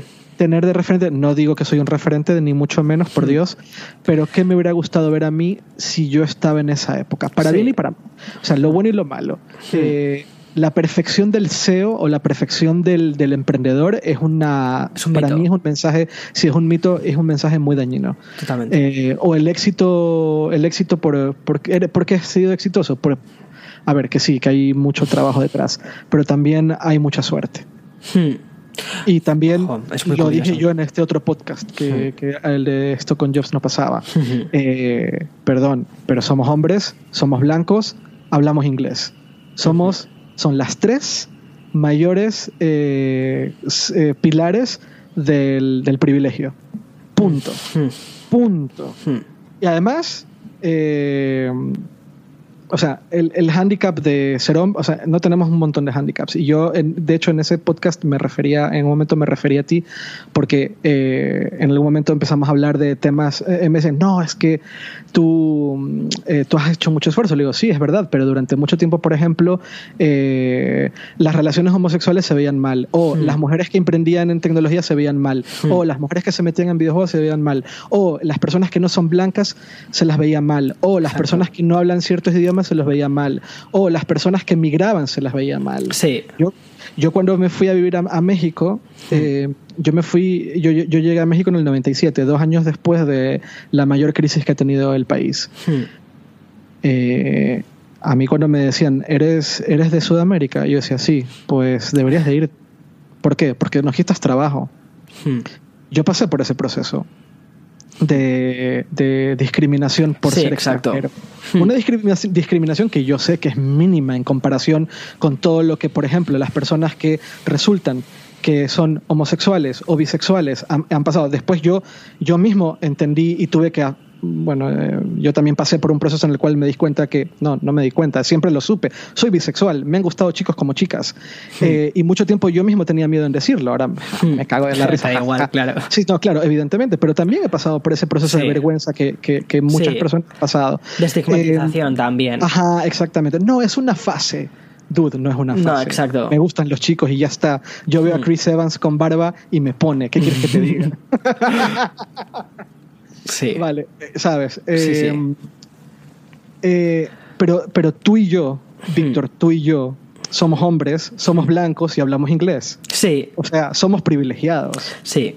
Y eso hay que desmitificarlo. Exacto. Hay mucha gente que no es hombre, que no es blanca o que no habla inglés, Exacto. que la tiene muy jodida. Exacto. ¿Sabes? Y nuestra labor, de alguna forma, es tratar de poner el dedo sobre ese punto. Hmm. En que tenemos éxito, sí, tenemos éxito por o lo que quieras llamarla. Hay gente que considera tenemos éxito, no. Para mí tú tienes mucho éxito en YouTube, te vas a decir no, pero para mí sí. Gracias. que lo eh, veas así, o sea, que lo veas así me parece increíble porque, o sea, tú para mí eres un referente desde hace muchísimos años y que lo veas así es una pasada. Para mí yo no tengo éxito, fíjate, o sea, aquí estamos auto boicoteando, pero vale. Eh, y esto es muy endogámico. No, tú tienes éxito. No, no, tú tienes éxito. no, es, es que el éxito es súper relativo, pero sí, sí. Sí, sí, vale. Pero eh, hay que entender que hemos tenido muchas ventajas. Sí. Hemos mm. tenido muchos privilegios. Mm. Y, nuestra, y en mi opinión, nuestra labor eh, mm. es siempre hacer énfasis sobre ello. Oye, sí, vale, bien, de puta madre, aquí estamos. Pero hay gente que por ser mujeres, gente que por no ser blanca o gente por no tener cierto nivel de educación no tiene las mismas oportunidades que hemos tenido nosotros. Totalmente de acuerdo. Es fundamental, hmm. fundamental hacer énfasis sobre ello. Em, hmm. Puedes verlo como una misión de vida, puedes verlo como una misión, como lo que tú quieras. Hmm. Pero todas estas cosas para mí tienen, son parte de un hilo conductor y que yo soy muy pesado con estas cosas. al fin pero es verdad. O sea, es, parte de un hilo conductor. O sea, tiene. Es muy importante. Em, o sea, tú eres el ejemplo vivo de, de, de, algo que mi generación. Y mira que entre tú y yo solamente hay 12 años o 11 años. 11 años. Yo tengo 28 para puntito de 29. Vale, yo tengo 30, yo tengo 40. Yo cumplí 40 el diciembre. Fíjate, tú y yo, hay 11 años entre tú y yo. Pero tú eres un ejemplo vivo de cómo una generación no se cuestiona la sexualidad detrás del éxito de una persona. Hmm, exacto. De hecho, pero en mi generación, pero en mi generación hmm. y la y bueno, estás bien, yo no diría mi generación, tal vez en mi generación tampoco, pero mis padres, o sea, la educación de, mi, de mis padres, no de mi madre, de mi padre en particular, eh, esto no era, o sea, esto no era, era inviable. Hmm. Completa y absoluta y totalmente inviable. Sí. Completamente, completamente. O sea, no, hmm. no había cuestión, o sea, yo no es una, una, cosa de me lo voy a plantear. Exacto. Eh, inviable. Sí. Y, en, y, ya tú no, o sea, eh, no pasa. O sea, tú, tú, tú tuviste tú estás en otro lado y son solamente 10 años. Sí. Sí, es que yo directamente es que ni me lo planteé, sinceramente. Es que para mí es todo tan natural, tan. O sea, es, es orgánico. Entonces, eh, o sea, yo lo que tenía muy claro en su día cuando hice mi canal de YouTube y empecé, de hecho, con, con blogs, mezclándolos con tecnología, pero la parte de blog era importantísima y mostraba a mi pareja de una forma tan, tan, tan, tan abierta y sobre todo sin dar explicaciones, porque era muy de. Eh, no tengo que dar una explicación porque estamos en el siglo XXI y lo que estás viendo es lo que hay. O sea, exactamente lo que estás viendo es eso. Eh, y al igual que otros mm, modelos de familia no tienen que dar ningún tipo de explicación, lo que yo tenía muy claro es que mi modelo de familia, o como muchísima gente mal llamado lo dicen, estilo de vida, que yo me, me, me, me da la risa, que es como, espera, estilo de vida, que es que lo compro, lo compro en Carrefour, ¿sabes? Esto. Sí, sí, sí, sí, eh, pero eh, me apetecía simplemente mostrar mi modo de vida, o sea, mi propia vida, no mi modo de vida, mi vida, de, sin ningún tipo de barrera y sin etiquetas. Eso era para mí lo fundamental. Y además poder hacer entender a través de, porque mira, para mí siempre he pensado que mi canal de tecnología, eh, o la parte más de tecnología, me sirve para captar a nuevas personas que entren a mi canal, porque al final esto funciona mucho por search, eh, por búsquedas, entran eh, dentro del canal, pero como se fidelizan, como al final esa, esa persona individual se termina convirtiendo en parte de la comunidad que me apoya a mí personalmente, es a través de los blogs es a través de contándoles mi vida, es a través de contándoles mis vulnerabilidades. Cuando hice, por ejemplo, el vídeo de 13 razones para no hacerlo, que fue un, fue un vídeo del que no me arrepiento nada. O sea, al principio cuando, lo, cuando estuve a punto de publicarlo, sí que consulté con algunos amigos de, oye, ¿lo publico o no lo publico? Porque estaba hablando abiertamente del suicidio.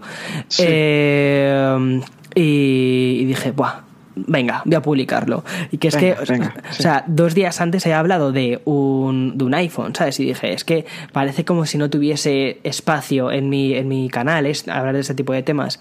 Pero pensé, es que eh, creo que la tecnología es mucho más allá, porque al final la tecnología somos nosotros, somos las personas, y si nosotros como mal llamados líderes de opinión o influencers, o, y aquí te meto a ti, eh, podemos desmitificar eh, esa, ese hombre blanco que habla inglés, si podemos decir, es que ese hombre blanco que habla inglés, que somos nosotros, también estamos llenos de caca por dentro eh, y, tú eres igual, o sea, no sé, o sea, poder hablarle a tu audiencia con esa franqueza me parece que es increíble. Y por eso creo que tú con tu eh, medio, con Instagram, has hecho algo realmente diferente y que no es lo habitual de verlo en CEOs. Ya, sí, es lo que es lo que intento y eh, a veces penaliza un poquito, a veces, pero creo que a la larga ayuda mucho y, y tal cual, sí, lo que dices. ¿En qué tú, penaliza, eh, Eduardo?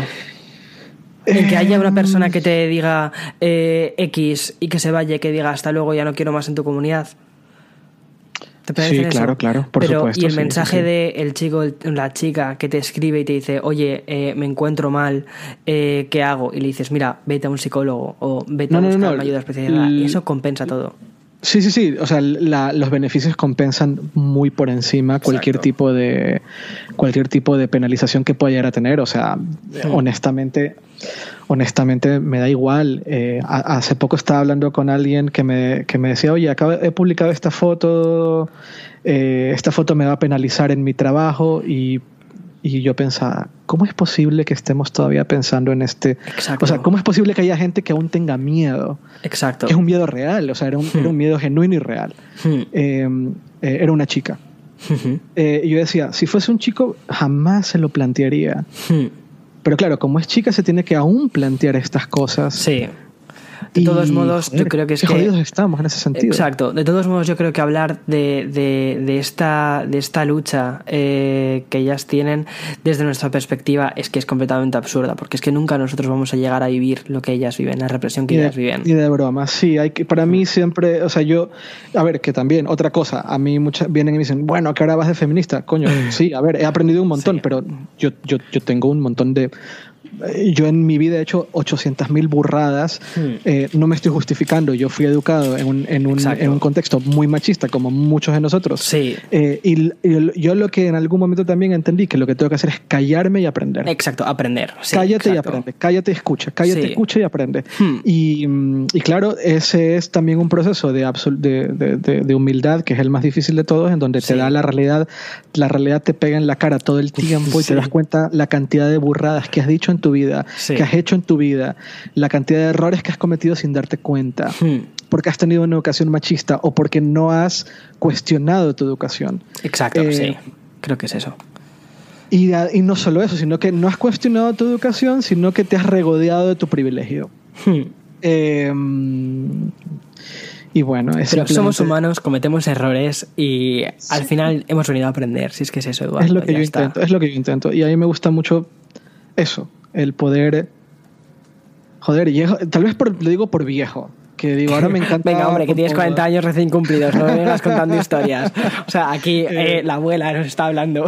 O sea, que no. En aquellas épocas Exacto. que no teníamos móviles. No, no, no. eh, es muy bonito aprender. Hmm, Es súper bonito aprender. Es muy bonito equivocarse y darte Hmm. cuenta que te has equivocado. No, no es bonito equivocarte. Es bonito aceptar que te has equivocado y tratar de ser de ello. Sí. Hmm. Es difícil, es difícil llegar ahí, es muy difícil llegar ahí, pero es bonito. Es muy Y, bonito. Y ya por último, una cosa que sí que te quiero preguntar, que eh, creo que este es el episodio más largo que he hecho jamás, pero no sé, o sea, Perdón, si, yo hablo mucho, yo hablo si hay alguien, si hay alguien aquí escuchándonos todavía, de verdad, Lo tómate siento, un café en nuestro honor.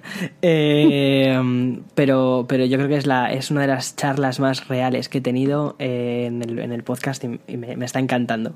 ¿Te imaginas Eh, que te digo todo lo que he dicho es mentira? Sí. No, no, sé que no, sé que no. Lo que te conozco, sé que no. Que mm, una cosa que sí que te quiero preguntar eh, es cómo te gestionas tu día a día. Es decir, cómo, cómo pasas de. O sea, cómo, cuándo termina hipertextual, cuándo empieza tu vida, eh, cómo gestionas tu ocio.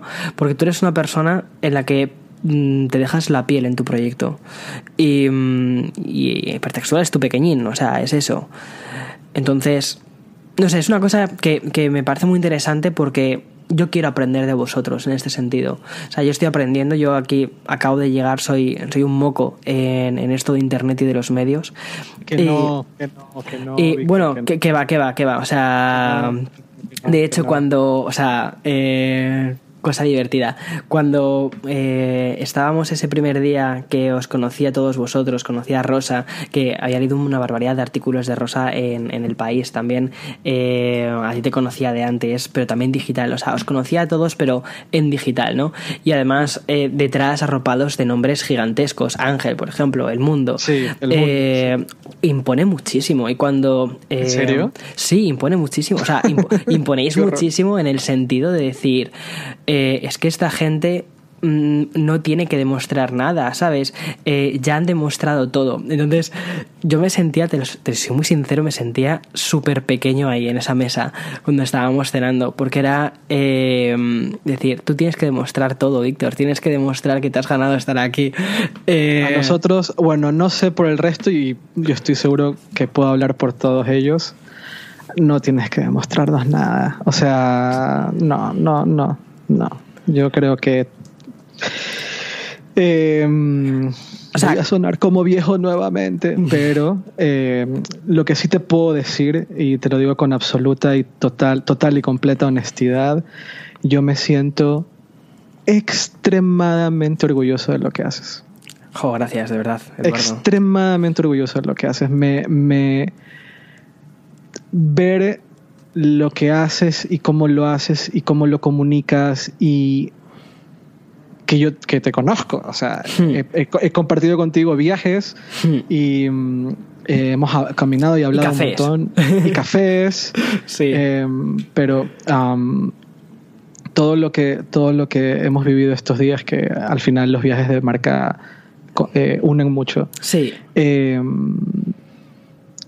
eh, vale, esto es un poco como Apple. Mira, eh, eh, el- lo, lo que hace Apple especial no es el iPhone. Ni, ni, ni Steve Jobs, ni Tim Cook, ni Johnny Ive, ni, ni la Mac, ni el Apple Watch. Lo que hace Apple especial son los principios sobre los que están Hmm. puestos. Sí, totalmente de acuerdo. ¿Vale? De acuerdo. Entonces, a ti no te hace especial YouTube, ni que vayas a viajes de Apple, ni que seas guapo, o que sepas comunicar, o, eh, o cómo hablas a la cámara. A ti lo que te hace especial son los principios sobre los que est- estás tú creado, eh, sobre Wow. los que tú has decidido crecer Gracias. o sobre las que has decidido estar donde estás. Wow. Y mm, eso no se puede falsear, ni se puede actuar, ni se puede... O sea, eso no es una pose. Wow, gracias, Vale. de verdad, wow. O sea. No, pero es verdad, es verdad. O sea, no hay, o sea, no hay pose que pueda comunicar esto realmente. Tal vez durante media hora lo puedes falsear un rato y de repente, ah, no, esto de aquí es obviamente este, este, Todo este tipo no. Sí, todo es fake. Y además, yo, yo le tengo bastante alergia al- al- al- a las poses. A mí me, me frustra mucho una persona que no es honesta de entrada. Hmm. Eh, mm, entonces, hay una cosa que a mí me parece particularmente bonita en tu caso y es que la manera en la cual tú comunicas está extremadamente alineado con estos principios que tú tienes, Hmm. ¿vale? Hmm. Entonces, eso a mí me encanta y eso me hace sentir a mí, o sea, me hace muy feliz. Yo, me siento muy Gracias. feliz de ver una persona como tú eh, que funciona, ¿no? Que funciona a nivel producto. Si yo hablo de Víctor Hmm. abarca el producto y no de Víctor abarca la persona. Hmm. Eh, mm, y este, eso a mí me hace muy feliz. Guau, Entonces yo me gracias. siento muy, muy orgulloso de ver cómo esto pasa, ¿no? Sí. Entonces, a mí, me da risa que digas que tienes que demostrarnos algo a nosotros. En realidad, quienes deberían de demostrarle algo a alguien somos nosotros ¿Qué a ti. va? ¿Qué va? No, no, es verdad, porque además nosotros somos los viejos, los que llevamos ahí años, los que ya tenemos las cosas conseguidas o ya estamos ahí. Y luego llega el chico nuevo que nos da tres vueltas. ¿Qué va, ¿sabes? hombre? Venga, Coño, hombre. es verdad. No, no es verdad, es verdad, es verdad. Y a mí eso, a mí, me- a mí eso me encanta, porque cuando yo veo a Víctor Abarca que me dice, tómame una foto aquí y pum, la foto. Y yo digo, joder, ya me gustaría ser el 10% de extrovertido que este dude que tengo enfrente. Hmm. Joder, ¿cómo me gustaría poder tomarme una foto de manera tan natural como Víctor? Hmm. Eh, ya me gustaría a mí tener todo esto que Víctor ha conseguido de manera natural. Eh, entonces, a mí me hace, de verdad, y te lo digo como amigo o como persona que te conoce, hmm. eh, yo me siento muy orgulloso de, de ti. Wow, gracias, Eduardo. O sea, de verdad, de verdad, lo digo con toda honestidad. Yo sé que es que estamos grabando y aquí yo contando cosas y la gente dice, no, bueno, y luego terminan de grabar y se mandan a la mierda. Y no, no, te digo de verdad, lo digo de verdad. Y, Joder, muchísimas gracias. o sea, estoy con la sonrisa de oreja a oreja porque, o sea, escuchar esto de ti es que de verdad, o sea, no, es muy guau. Es, es, es, muy reconfortante porque cuando estás, eh, cuando estás empezando Em, necesitas en cierta medida como pequeños puntos de validación, ¿sabes? Y de decir, vale, lo que estás haciendo no apesta, ¿sabes? Y que, una, persona como tú me digas, no apestas, es, es genial. luego te paso mi cuenta de banco para que me dijiste que diga esto, luego te la paso. Ah, vale, vale, perfecto, perfecto. te pago con bitcoins, que ahora no valen nada. No, no, no, de verdad que lo haces muy bien. Y sobre tu pregunta original, que era que cómo ¿Cómo te gestionas? Porque tengo que aprender.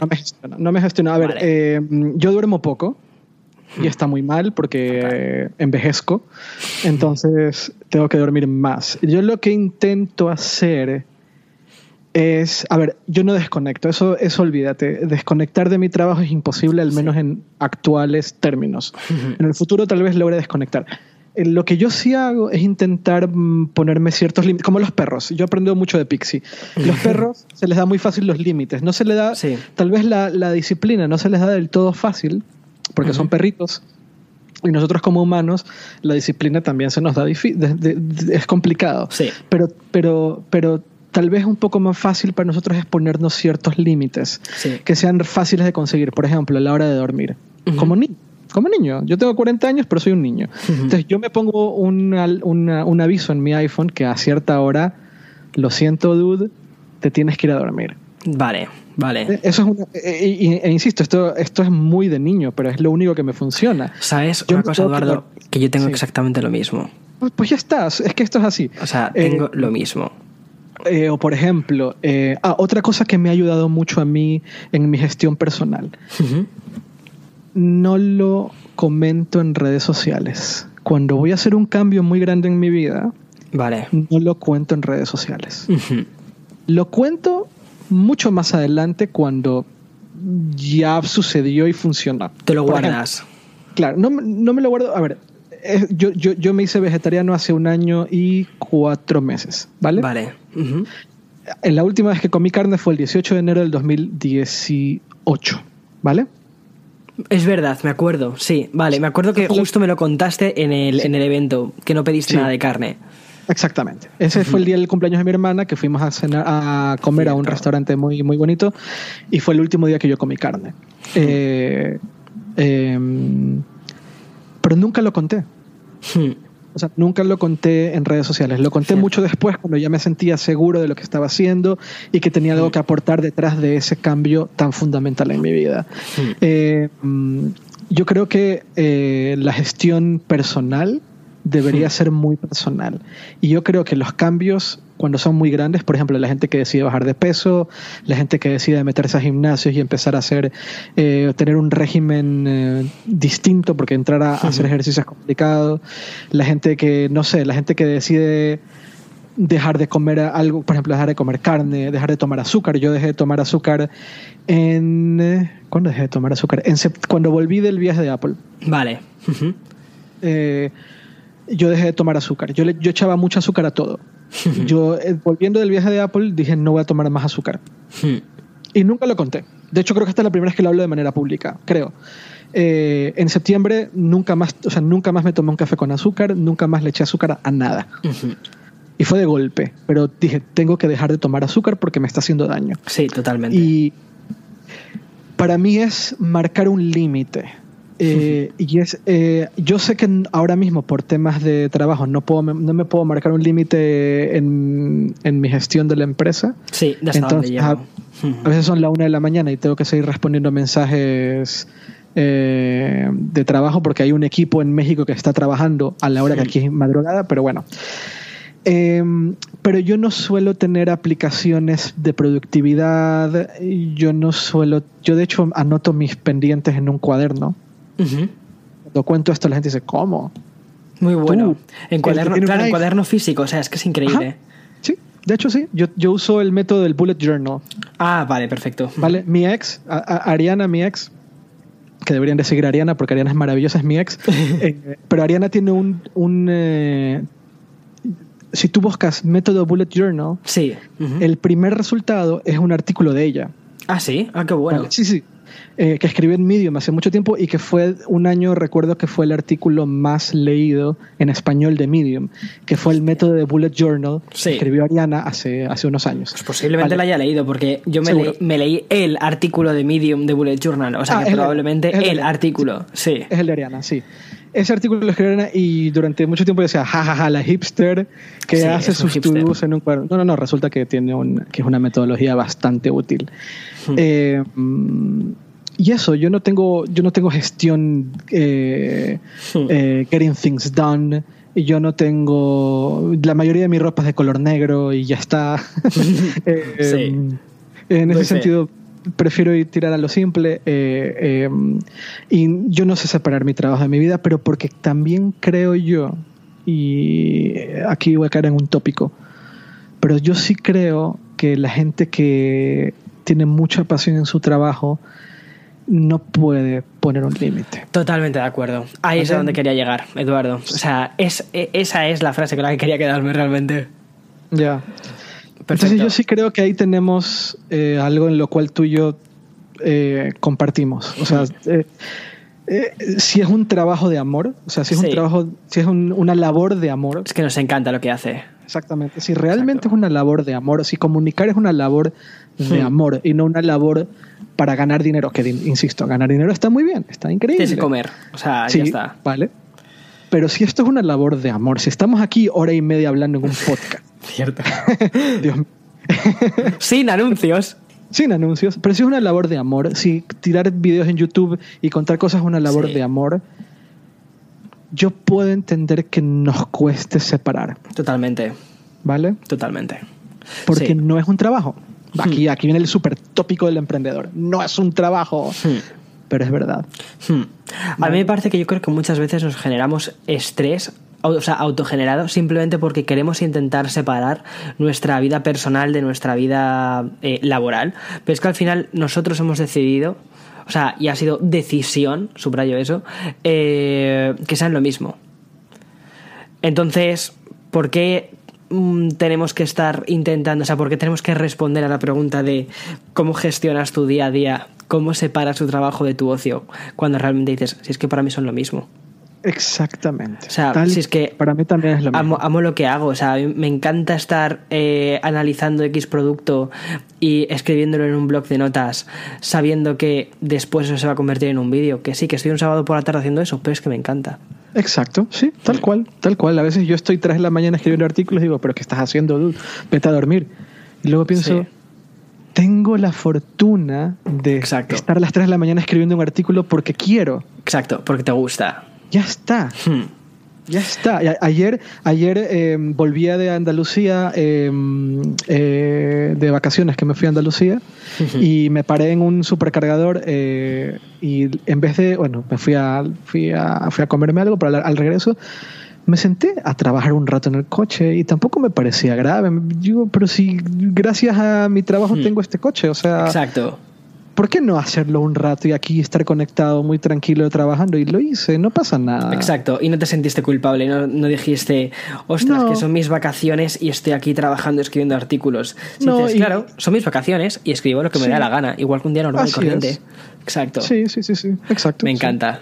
O sea, me encanta, Eduardo. O sea, creo que somos, pero no es ser workaholics, es simplemente que tenemos la suerte de poder dedicarnos eh, a lo que amamos y, y somos unos puñeteros afortunados.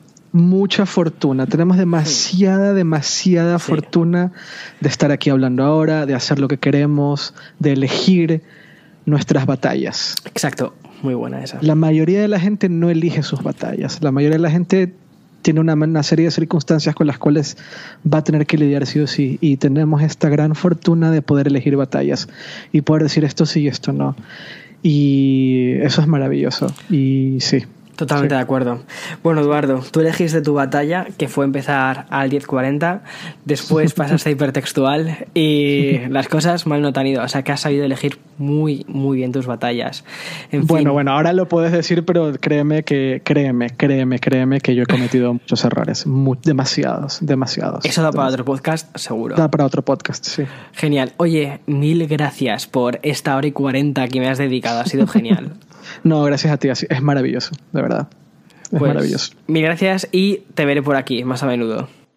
Aquí termina la entrevista con Eduardo Arcos. Ha sido, ha sido un lujazo tenerle durante una hora y cuarenta minutos al otro lado del micrófono. Creo que no sé si tú has aprendido cosas, no sé si has sacado cosas en claro, pero creo que una de las cosas más importantes que debes sacar de, aquí es que al final todos somos personas. Las personas que, que estamos al otro lado, que mm, nos exponemos ante una audiencia que puede ser de una persona, de miles o de millones de personas, somos al final seres humanos, que unas veces nos equivocamos, otras veces acertamos, pero que al final intentamos hacerlo lo mejor posible. Y sobre todo, que me ha gustado mucho tenerle aquí, sobre todo porque me parece que es una que me parece que, que él y la ética que tiene a nivel laboral representa bastante hacia dónde deberían de ir los medios actualmente.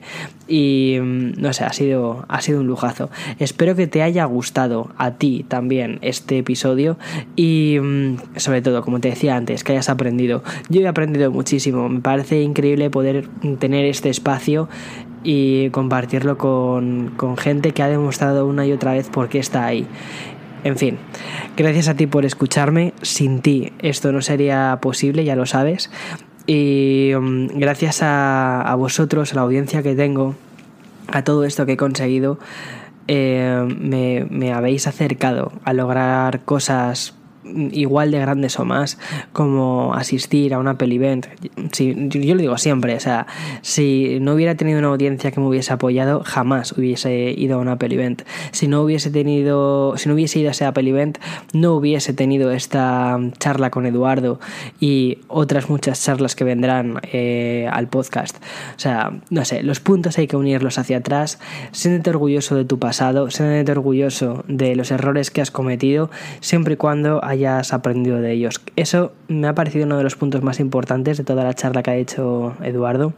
Y mm, nada, nos vemos en los siguientes vídeos de la semana, nos escuchamos en el podcast de la semana que viene y nos leemos en internet. Y por cierto, te dejo en la parte de descripción pues los enlaces para que esto el que es un rato también a Eduardo. Chao, chao, chao, chao.